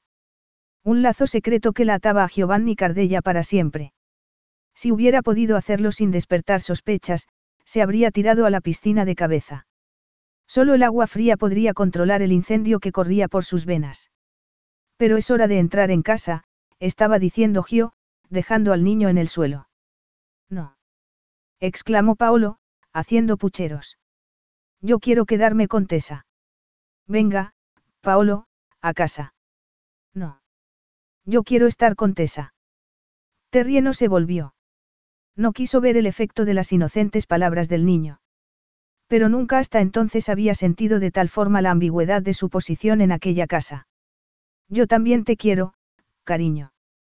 Pero tienes que hacer lo que dice tu papá. La abuela está dentro y tiene muchas ganas de verte. El chantaje funcionó. Paolo adoraba a su abuela y, con una sonrisa en los labios, salió corriendo hacia la casa. Gio se volvió hacia ella entonces. Nadas muy bien, comentó, aunque lo hacía solo para llenar el silencio. ¿Dónde aprendiste? Me enseñó mi madre. Y luego estuve en el equipo de natación del colegio. Mientras hablaba, Terry buscaba su camiseta. El alivio que sintió al cubrirse era ridículo, lo sabía, pero la delgada tela hacía que se sintiera un poco más protegida. Aunque era absurdo, la tela era muy delgada y la mirada admirativa de Gio parecía penetrarla. A Lucía le gustaba nadar. No habría preguntado aquello si no estuviera nerviosa. Desde su llegada a la villa, el tema de Lucía estaba prohibido. Era imposible no ver las fotografías por toda la casa, pero nunca habían hablado de la difunta esposa de Gio. No, no le gustaba nada, contestó él. De hecho, le daba pánico el agua. Su padre era de esos que creían que para superar un miedo lo mejor es enfrentarse con él, así que cuando era pequeña la tiró a la piscina. Pobrecilla. Supongo que se llevó un susto tremendo. Sí, contestó Gio, pensativo, mirando el agua. Terry tuvo la impresión de que estaba reviviendo algún recuerdo del pasado y su expresión triste le encogió el corazón. Sin pensar, alargó la mano para ponerla en su brazo. Lo siento. No debería. Gio la miró y, durante unos segundos, fue como si no la reconociera. No le había pasado hasta aquel momento. Terry le hizo una pregunta sobre su mujer y solo entonces se dio cuenta de que, aunque el recuerdo seguía vivo en su memoria, no había pensado en Lucía en mucho tiempo. No pasa nada. Pero entonces miró su mano, pequeña y delicada. Bajo el sol, el olor de su perfume era evocador y excitaba sus sentidos. ¿Qué ha sido de él, no tocar, cara? Preguntó, sonriendo. Ah, eso, dije que tú no podías tocar, no que yo no pudiera hacerlo. ¡Qué bruja! Estaba sonriendo, pero seguía atónito por el descubrimiento que acababa de hacer. Yo soy así. Quizá sería mejor que hubiera cierto contacto entre nosotros. Mi madre empieza a preguntarse qué clase de pareja somos. Le has dicho que somos pareja. Terry apartó la mano como si se hubiera quemado. Naturalmente. Pero entonces, ¿no les parece raro que no durmamos en la misma habitación? En absoluto, cara mía, sonrió Gio. Esto es Sicilia, recuerdas. Mi madre es anticuada y lo prefiere así. Cree que eso es una señal de que vamos en serio, de que te trato con respeto.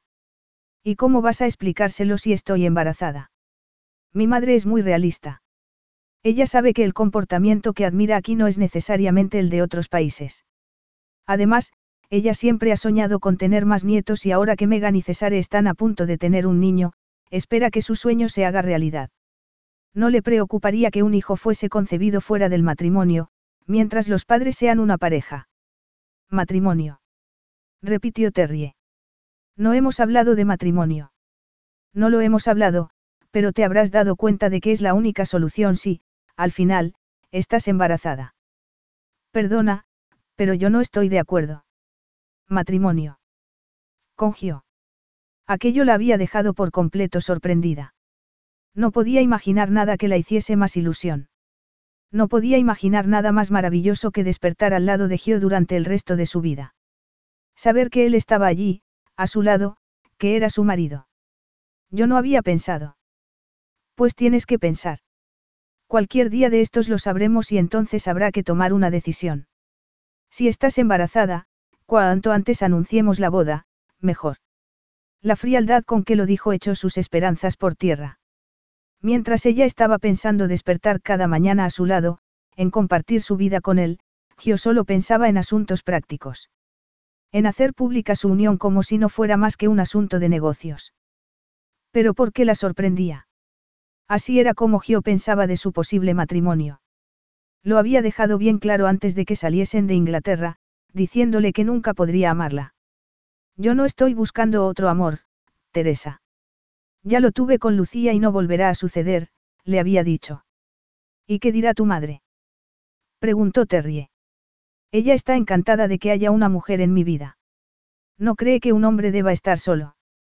Y cualquier mujer le valdría. Cualquier mujer que pudiese ocupar su cama, su casa, pero no su corazón. No tenía que decirlo en voz alta, estaba claro. Es mi madre quien me ha pedido que venga a hablar contigo. Cree que no estamos nunca solos y se ha ofrecido a quedarse con Paolo mañana, durante el día y durante la noche. A Paolo le encanta dormir en casa de su abuela, así que para él será como un regalo.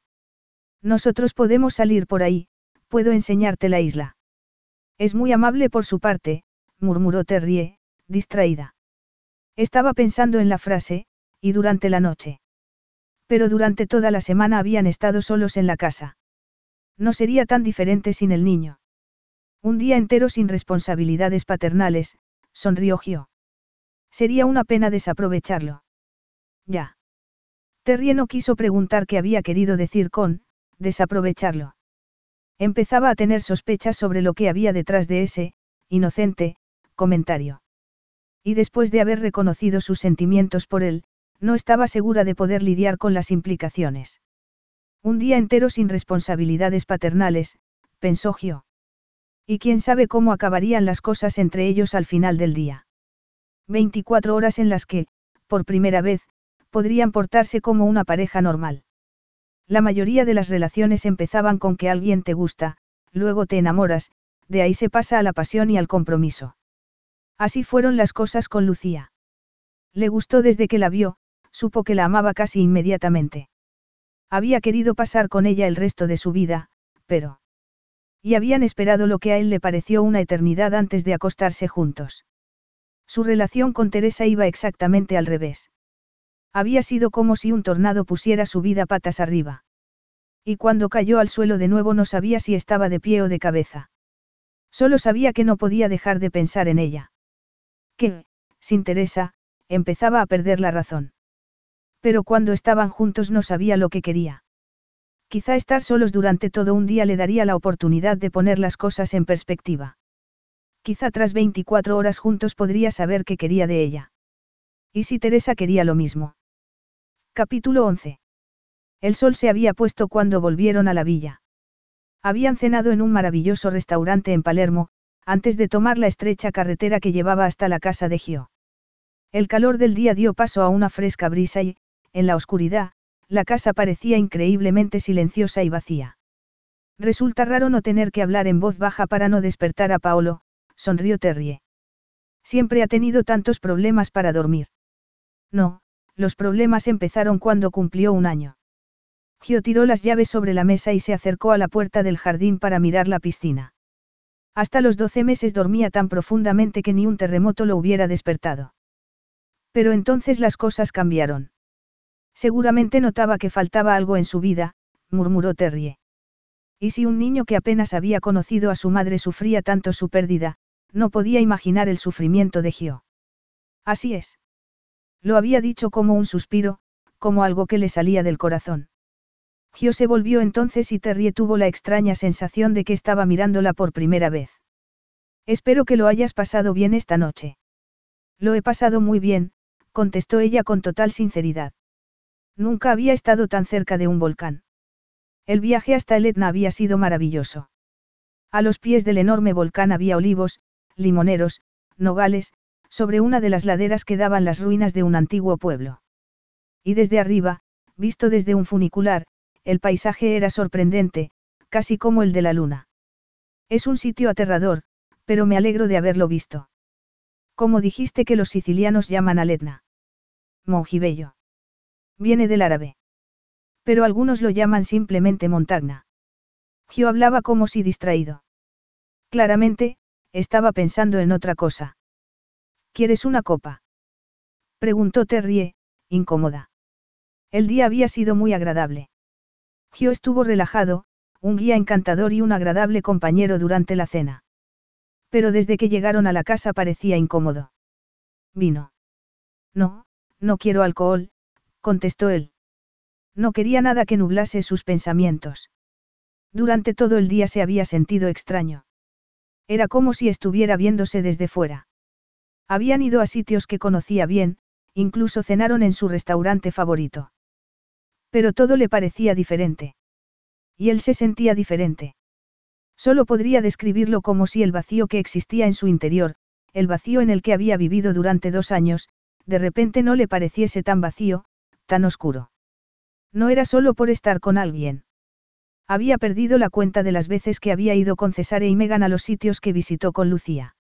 Y siempre había sentido aquel vacío. Sin embargo, aquel día, una inglesa rubia y alta había llenado aquel vacío. Solo ella podía hacerlo. Teresa. Había abierto la boca para decir su nombre, pero no sabía qué decir. Haría un café, si esta vez lo tomásemos, rió Terry entonces. Aquella noche en el hotel y el día que fuiste a mi apartamento, lo dejamos sin probar. Quizá a la tercera va la vencida, no. Gio se encontró a sí mismo sonriendo. Mientras no me ofrezcas también una copa de brandy. Nada de brandy, te lo prometo, rió ella. En la cocina, Gio se apoyó en la repisa observándola mientras echaba agua en la cafetera. Parecía una flor exótica y pálida con aquel vestido sin mangas del mismo tono turquesa que el bañador. Se había sujetado el pelo con un moño y cuando inclinó la cabeza para medir las cucharadas de café, la fragilidad de su cuello lo afectó de una forma sorprendente. No era solo deseo, sino una sensación extraña, una sensación protectora, una emoción que no podría explicar. Incapaz de controlarse, se acercó para darle un beso en el cuello. Oh. Terry se volvió hacia él, con el ceño arrugado. ¿Qué haces? Solo era un beso. Y no puedes quejarte porque, Gio levantó las dos manos. ¿Lo ves? No te he tocado. Hablaba con tono burlón y eso la relajó. Ah, bueno, entonces no pasa nada, sonrió Terrie. Pero decidió aprovechar ese momento para intentar acercarse a él. ¿Quieres que hablemos de Lucía? Esperaba un rechazo. Estaba segura de que Gio se daría la vuelta, irritado. Pero simplemente se encogió de hombros. ¿Qué quieres saber? Terrie tragó saliva. Lo que tú quieras contarme. Él empezó a pasear por la cocina, visiblemente agitado. Teníamos 16 años cuando nos conocimos. Su voz sonaba un poco entrecortada, como si le costase trabajo hablar, como si no pudiera encontrar las palabras. Terry habría querido ayudarlo, consolarlo, pero intuía que no era el momento. La miré y supe que era la mujer de mi vida, Gio se pasó una mano por el pelo, mirando al vacío. César siempre dice que los hombres de nuestra familia se enamoran para siempre. Que solo nos ocurre una vez en la vida. Terry se alegró de que estuviera de espaldas en aquel momento porque así no podía ver su expresión, el dolor que asomó a sus ojos al oír aquello. Así ocurrió con Roberto y mi madre. Se enamoró de ella cuando todavía estaba casada con mi padre. Y César esperó durante años para casarse con Megan. Le había hecho una promesa a su padre. Lo sé. Megan me lo contó. Le había contado muchas cosas. Por eso sabía cuánto había amado en la Lucía. Y entendía aquel amor a primera vista. No le había pasado a ella lo mismo en el bar. No pudo apartar los ojos de Gioy, desde entonces, no había podido apartarlo de su mente. También me contó que Lucía y tú amenazasteis con escaparos si no os dejaban contraer matrimonio. Gio sonrió. La fuitina. Sí, amenazamos con eso. Nuestras familias pensaban que éramos demasiado jóvenes. Querían que fuéramos novios durante un tiempo antes de comprometernos, pero nosotros no teníamos ninguna duda. ¿Qué es la, fuitina? Preguntó Terrie. Solo lo había preguntado porque no sabía qué decir. Le dolía escuchar aquella historia de amor, le dolía que Gio hubiese amado tanto a otra mujer. Es una antigua historia siciliana, dos amantes que huyen para demostrar a su familia cuánto se quieren. Era una forma de acostarse juntos sin arriesgarse a una condena moral. ¿Y tú lo habrías hecho? No necesitaba oír la respuesta. Estaba escrita en su cara, en sus ojos. Habría hecho eso y más si así conseguía estar con Lucía. Lo habríamos hecho los dos. Pero, al final, nuestros padres accedieron a la boda si yo prometía concentrarme en los estudios. Teníamos 19 años cuando nos casamos. Qué jóvenes. Sí, pero no podíamos esperar más, una locura, ¿verdad? Pero quizá intuíais que, quizá intentabais pasar el mayor tiempo posible juntos.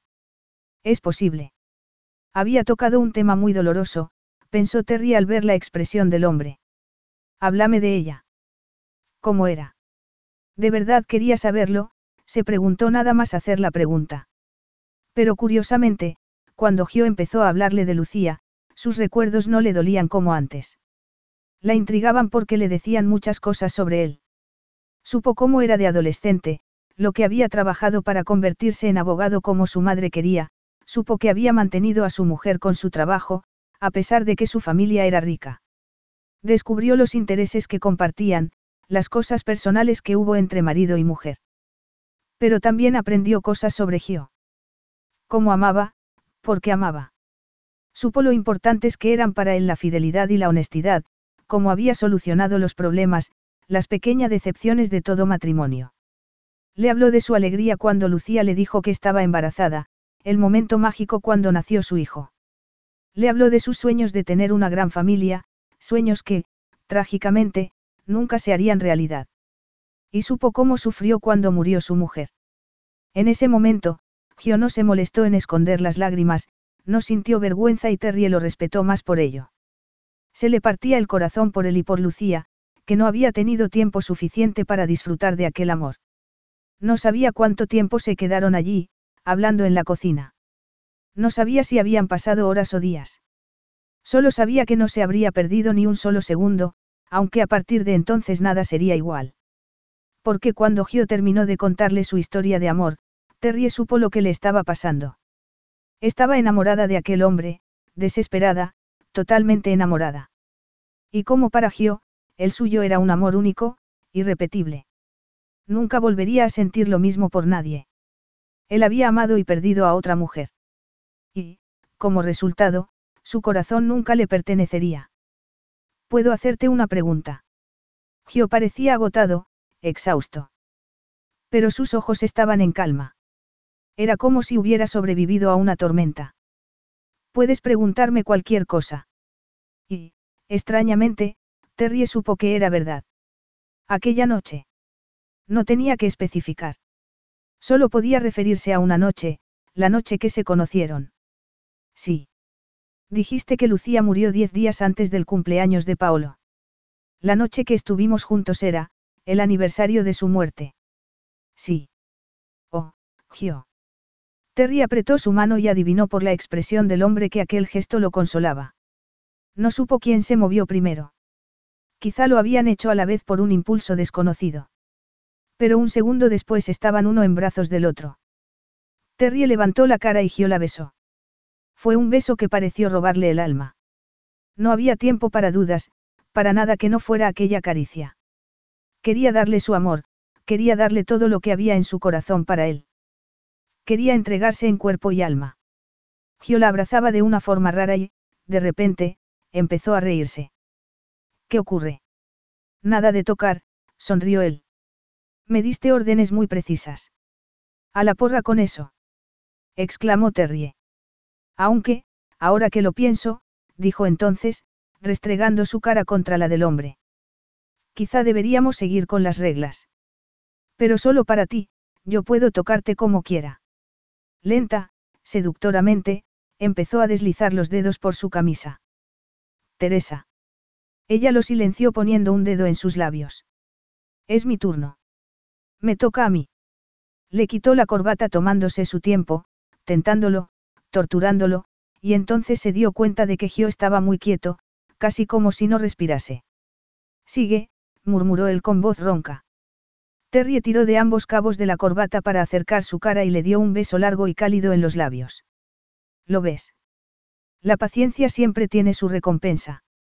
Le costó un gran esfuerzo apartarse, ignorar el clamor de su propio cuerpo, pero tenía un plan y pensaba llevarlo a cabo. Terry empezó a desabrochar lentamente los botones de la camisa, sintiendo los latidos del corazón de Gio bajo sus manos. Ocasionalmente se paraba para trazar círculos sobre la piel morena, cuando trazó primero uno y luego el otro pezón oscuro, Gio no pudo controlar un gemido. Teresa, murmuró, agitado. Déjame. No tocar, ya sabes. Pero al mirarlo a los ojos cambió de opinión. Bueno, puedes darme un beso. Fue un beso que la dejó sin aire porque, al no poder usar las manos, Gio puso en sus labios todo el ardor, todo el deseo que no podía disimular. La besaba con tanta fuerza que Terry deseó que olvidase el juego, que la tomara en brazos y la llevase a la habitación. Pero la resolución en los ojos del hombre le dijo que no había marcha atrás. Estoy en tus manos, Karina. Pero no crees que estaríamos más cómodos en el dormitorio. Pero el dormitorio no era lo que Terry tenía en mente. Era el mismo dormitorio que usó durante su matrimonio, el que había compartido con Lucía. De modo que lo tomó de la mano para llevarlo al salón y, una vez allí, le quitó la camisa besándolo ardorosamente al mismo tiempo. Cuando puso la mano sobre la hebilla del cinturón vaciló un momento, pero Gio sacudió la cabeza. No puedes pararte ahora, belleza. Y la potente erección, que Terry sentía bajo su mano, añadió urgencia al comentario. Una urgencia de la que se contagió ella misma, que le quitaba la ropa con manos temblorosas. Solo entonces, cuando estaba desnudo y erecto frente a ella, Terry empezó a quitarse su ropa. Cuando se volvió hacia él, desnuda, lo oyó contener el aliento. Era el sonido de un hombre a punto de perder el control. Teresa, ten piedad de mí. Ella sonrió, triunfante. Ahora. Ahora puedes tocar. Cuando sintió las ardientes manos del hombre sobre su cuerpo, Terry perdió la cabeza. Sus dedos la acariciaban, la atormentaban, la poseían. Sin dejar de besarla, Gio hizo realidad la fantasía de unos minutos antes, la tomó en brazos y la depositó sobre el sofá, cayendo sobre ella un segundo después. Dejándose llevar por una pasión abrumadora, le abrió las piernas con la rodilla, levantando sus nalgas con las dos manos para colocarla donde quería. Ahora puedo tocar, murmuró. Ahora puedo tocarte, y puedo hacer esto. Las últimas palabras fueron seguidas de una poderosa embestida que la hizo suya para siempre. Un segundo después, Terry había perdido el control, arqueándose hacia él, restregándose contra el cuerpo del hombre hasta que sintió un estremecimiento salvaje. Ni siquiera supo que se había quedado dormida, pero cuando abrió los ojos Gio estaba despierto y la miraba con una extraña intensidad. Hola, murmuró, sonriendo. ¿Qué ocurre? ¿Por qué me miras así? He estado pensando. ¿Y si te digo que no quiero que te vayas? Que me gustaría que te quedases. Gio, estás diciendo. No, Teresa. No me pidas más de lo que puedo dar. Te daré lo que pueda, no me pidas más. ¿Sería eso suficiente? se preguntó Terrie. Sintiendo lo que sentía por él, podría aceptar algo menos que amor. Pero entonces Gio empezó a acariciarla de nuevo y no pudo seguir pensando. Y todo empezó otra vez. Capítulo 12. Terry entró en el dormitorio pensativa y con el corazón dividido. Y sintió una extraña mezcla de alivio y pena al ver que Gio no estaba. Había bajado a la cocina. Y si escuchaba atentamente, podía oírlo paseando. Solo podía rezar para que se quedase allí. Así tendría un poco de tiempo para pensar. Tiempo para acostumbrarse a lo que había descubierto. No estaba embarazada. Lo supo al despertarse aquella mañana. El dolor en los ovarios el día anterior anunciaba que iba a tener el periodo. Aún, así, había esperado. Hasta aquel momento. Ya lo sabía seguro. A pesar de su juvenil y arriesgado comportamiento en el hotel, no habría consecuencias.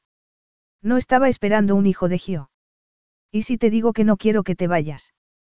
Que me gustaría que te quedases. Las palabras de Gio, susurradas en la oscuridad, se repetían en su mente una y otra vez. Lo decía de verdad. De verdad quería que se quedase en Sicilia. Quizá lo había dicho en el calor del momento.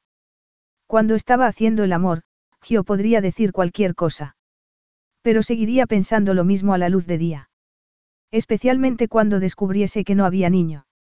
Que la razón para su estancia allí ya no existía.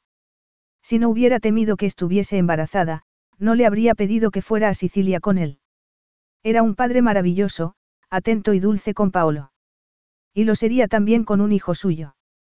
Pero le importaba a ella lo suficiente como para desearla sin ese hijo. Teresa. Gio la llamaba desde el piso de abajo. Sí. ¿Bajas o no? He hecho café, otra vez. Terry sonrió. De nuevo, habían dejado el café sin probar. Parecía un maleficio. Pero la noche anterior una tormenta de deseo los envolvió a los dos. Sabía mejor que nadie la pasión que Gio podía despertar en ella, el hambre que desataba con un solo roce, un beso, una mirada. Y, aparentemente, a él le pasaba lo mismo. De modo que no podía confiar en esas palabras. No hasta que las repitiera en circunstancias diferentes. Y cuando le hubiese dado la noticia. Teresa. Ya bajo.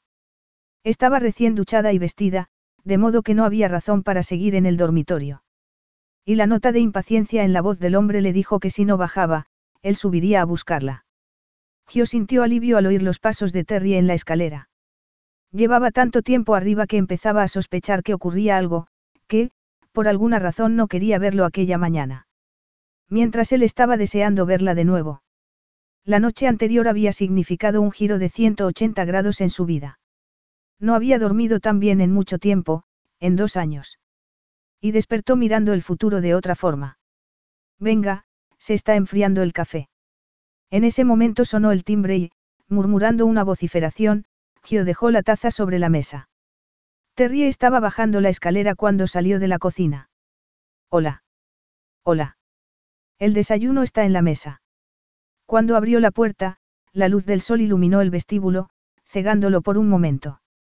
Pero al abrir los ojos vio a una mujer bajita y morena en el umbral, y se le paró el corazón un momento.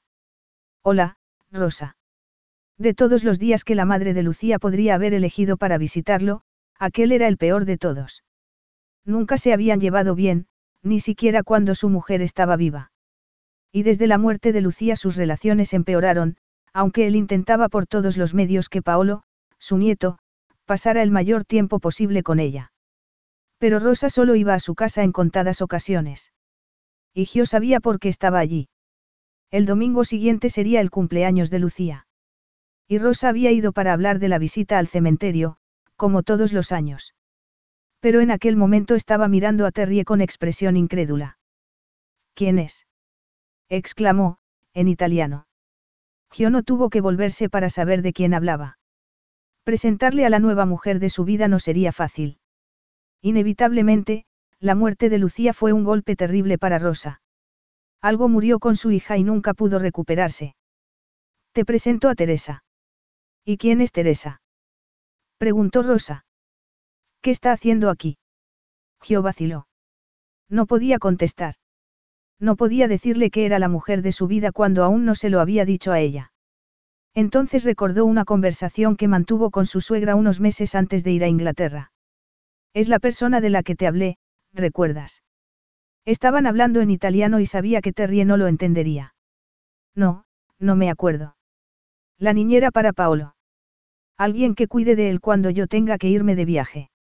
Rosa sintió, aparentemente aliviada. Ah, sí, la niñera. Buena idea. Gio oyó pasos tras él. Afortunadamente, Terry se iba a la cocina. Y afortunadamente también, Rosa no tenía intención de quedarse más que unos minutos. Después de despedirse, Gio entró en la cocina con una sonrisa en los labios. Una sonrisa que murió cuando vio que Teresa no estaba allí. Un crujido en las vigas del techo le dijo que había vuelto al dormitorio. Teresa. No hubo respuesta. Y el instinto le dijo que ocurría algo. Gio corrió escaleras arriba, subiendo los peldaños de dos en dos. Teresa. ¿Qué ocurre? Lo primero que vio al abrir la puerta fue su maleta sobre la cama. La brutal sospecha de que todo lo que había soñado por la noche estaba evaporándose lo dejó atónito. Solo había sido un sueño, nada más. No habría historia de amor, no habría final feliz. Y el miedo le hizo esconder la verdad hasta que supiera por qué quería irse. ¿Qué ocurre, Teresa? Terry se volvió, con un montón de ropa en la mano. ¿A ti qué te parece? Estoy haciendo la maleta, ¿no lo ves? No puedes irte sin darme una explicación. ¿Alguna razón para? ¿Alguna razón? Lo interrumpió ella, irónica. ¿Quieres una razón? Creo que me la debes. No te debo nada. Nada en absoluto. No puedes decirme lo que tengo que hacer. No te debo nada, Gio. He venido a Sicilia porque tú me invitaste. Y ahora me marcho. Final de la historia. No puede ser. Él negó con la cabeza, atónito y confuso. Casi podría creer que alguien había entrado en su casa en medio de la noche para secuestrar a la Teresa que él conocía, dejando atrás un clon, alguien idéntico pero con diferente personalidad. No, de eso nada. Tú sabes por qué estás aquí. ¿Sabes cuál era el acuerdo? Que te quedarías durante cuatro semanas. O hasta que tuviéramos la seguridad de que no estaba embarazada. Replicó Terrie. Creo que ese era el acuerdo. ¿De qué estás hablando? ¿Qué quieres decir? Exactamente lo que he dicho. Me invitaste a venir para asegurarte de que no habría repercusiones tras la noche que pasamos en el hotel. Bueno, pues ya puedes estar seguro. Terry tiró la ropa sobre la cama y Gio vio entonces que tenía los ojos llenos de lágrimas. ¿Qué ocurre, Teresa? No estoy embarazada. Come. ¿Qué dices? ¿Qué estaba pasando? ¿Cómo podía decir que se iba? ¿Y por qué lloraba? Si estaba tan decidida a dejarlo como parecía, ¿por qué estaba llorando? ¿Quieres que lo diga otra vez? Tenía que repetirlo, se preguntó Terrie, angustiada. Debería sentirse aliviada por no estar esperando un hijo suyo. Al menos, podría marcharse de allí sin el cruel recordatorio de su breve aventura. Pero la verdad era que no se sentía aliviada en absoluto.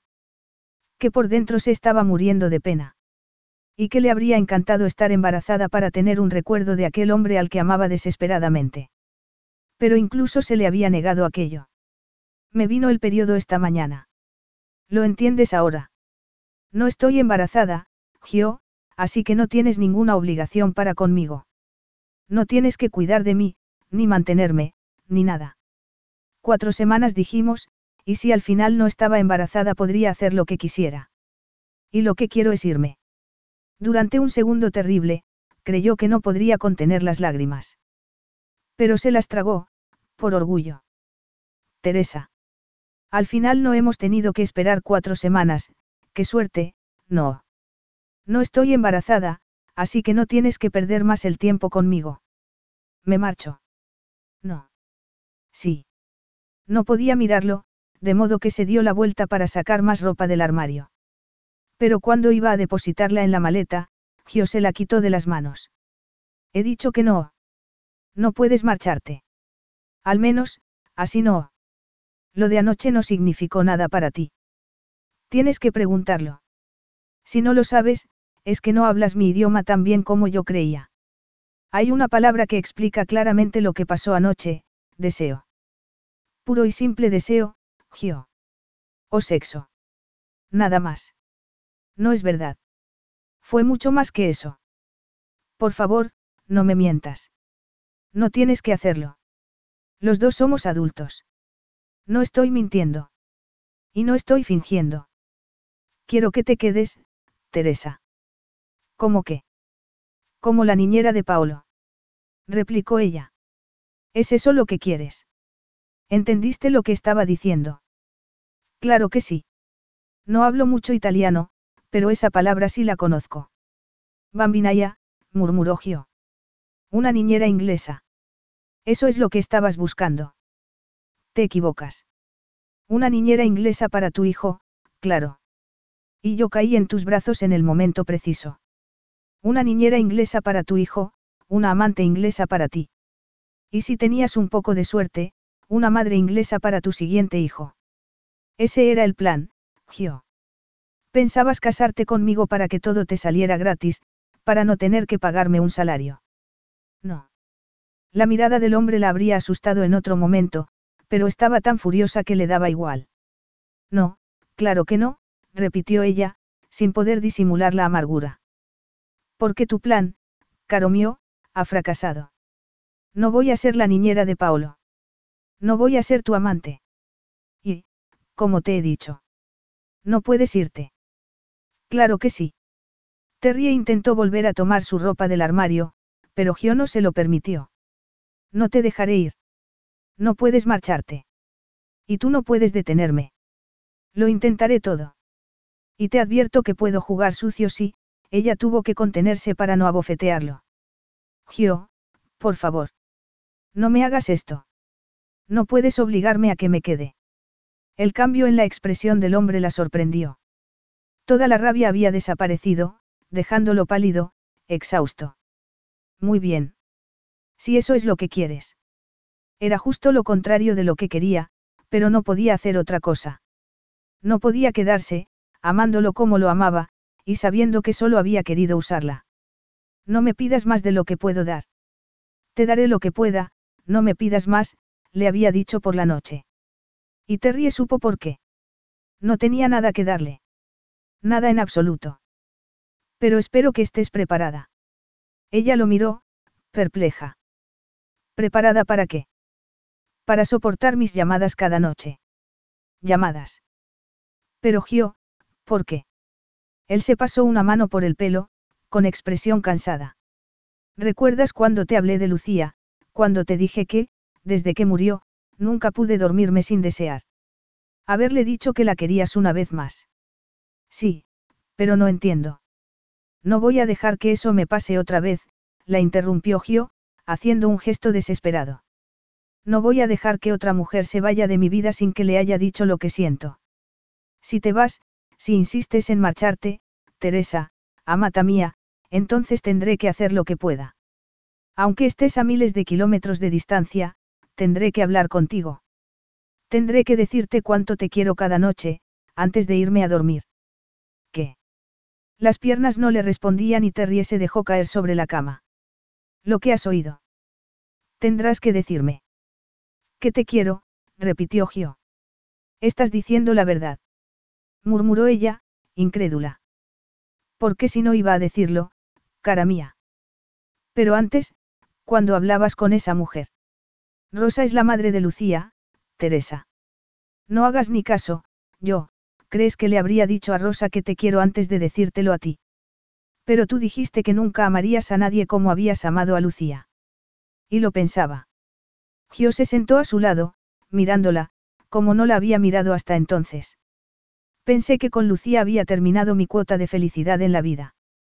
Después de todo, la mayoría de la gente no vive los diez años de amor que yo tuve con ella. Nunca pensé que sería tan afortunado como para que volviera a pasar. Oh, Gio. Él tomó su mano y la besó sin dejar de mirarla a los ojos, con una desesperación que la llegaba al alma. Pensé que, como había amado una vez, no podría volver a amar. Lucía y yo nos conocimos casi cuando éramos niños y mi historia está unida a la de ella. Pero entonces apareciste tú. Y me volví loco. ¿Por qué? murmuró Terrie. ¿Por qué fuiste como un tornado? Al principio me sentí culpable, como si hubiera traicionado a Lucía, como si le hubiera sido infiel. Estoy segura de que a Lucía no le importaría. Ella querría verte feliz. Gio asintió. Y ahora veo que tienes razón. Pero no lo vi hasta anoche, Teresa. Anoche, hablar contigo, compartir a Lucía contigo, me ayudó a entender por fin. Y me ha ayudado a decirle adiós para poder dar otro paso en mi vida, contigo. Si me aceptas. Gio. Emocionada, Terry enredó los brazos alrededor de su cuello. Él la besó entonces, un beso tan tierno, tan lleno de cariño que sus ojos se llenaron de lágrimas. Pero aquella vez de felicidad. Pero no dijiste. Ni siquiera anoche. Anoche seguía siendo un cobarde. Aunque sabía cuánto deseaba tenerte en mi vida, no me atreví a decírtelo, Gio dejó escapar un suspiro. Mi propio hijo es más valiente que yo. Él no dudó en decirte que te quería desde el primer momento, mientras yo hacía todo lo posible por evitarte. Terry sonrió, comprensiva. Solo es un niño. Él no sabe el dolor que puede acarrear el cariño. Por un momento, la sombra del pasado cruzó los ojos del hombre. Yo también tengo miedo, Teresa. Una vez perdí a mi amor y me daba pánico que volviera a pasar. Y entonces me di cuenta de que siendo un cobarde yo mismo lo estaba provocando. Que si no te decía lo que sentía, te marcharías. Pero ya no puedes perderme, murmuró ella. ¿Estás segura? La intensidad que había en su voz le llegó al corazón como una flecha. Sí. ¿Estás segura, cariño? ¿Por qué yo? No lo he dicho, ¿verdad? Exclamó Terry entonces. Te quiero, Gio. Te adoro. Quiero pasar el resto de mi vida contigo. Y yo contigo, amor mío. Quiero hacerte el amor cada noche. Quiero dormirme teniéndote en mis brazos, despertar cada mañana a tu lado. Y prometo que cada día de mi vida te diré cuánto te quiero para que no lo dudes nunca. Y yo te lo diré a ti, sonrió ella. Nos lo diremos el uno al otro, murmuró Gio, sellando la promesa con un beso. Fin.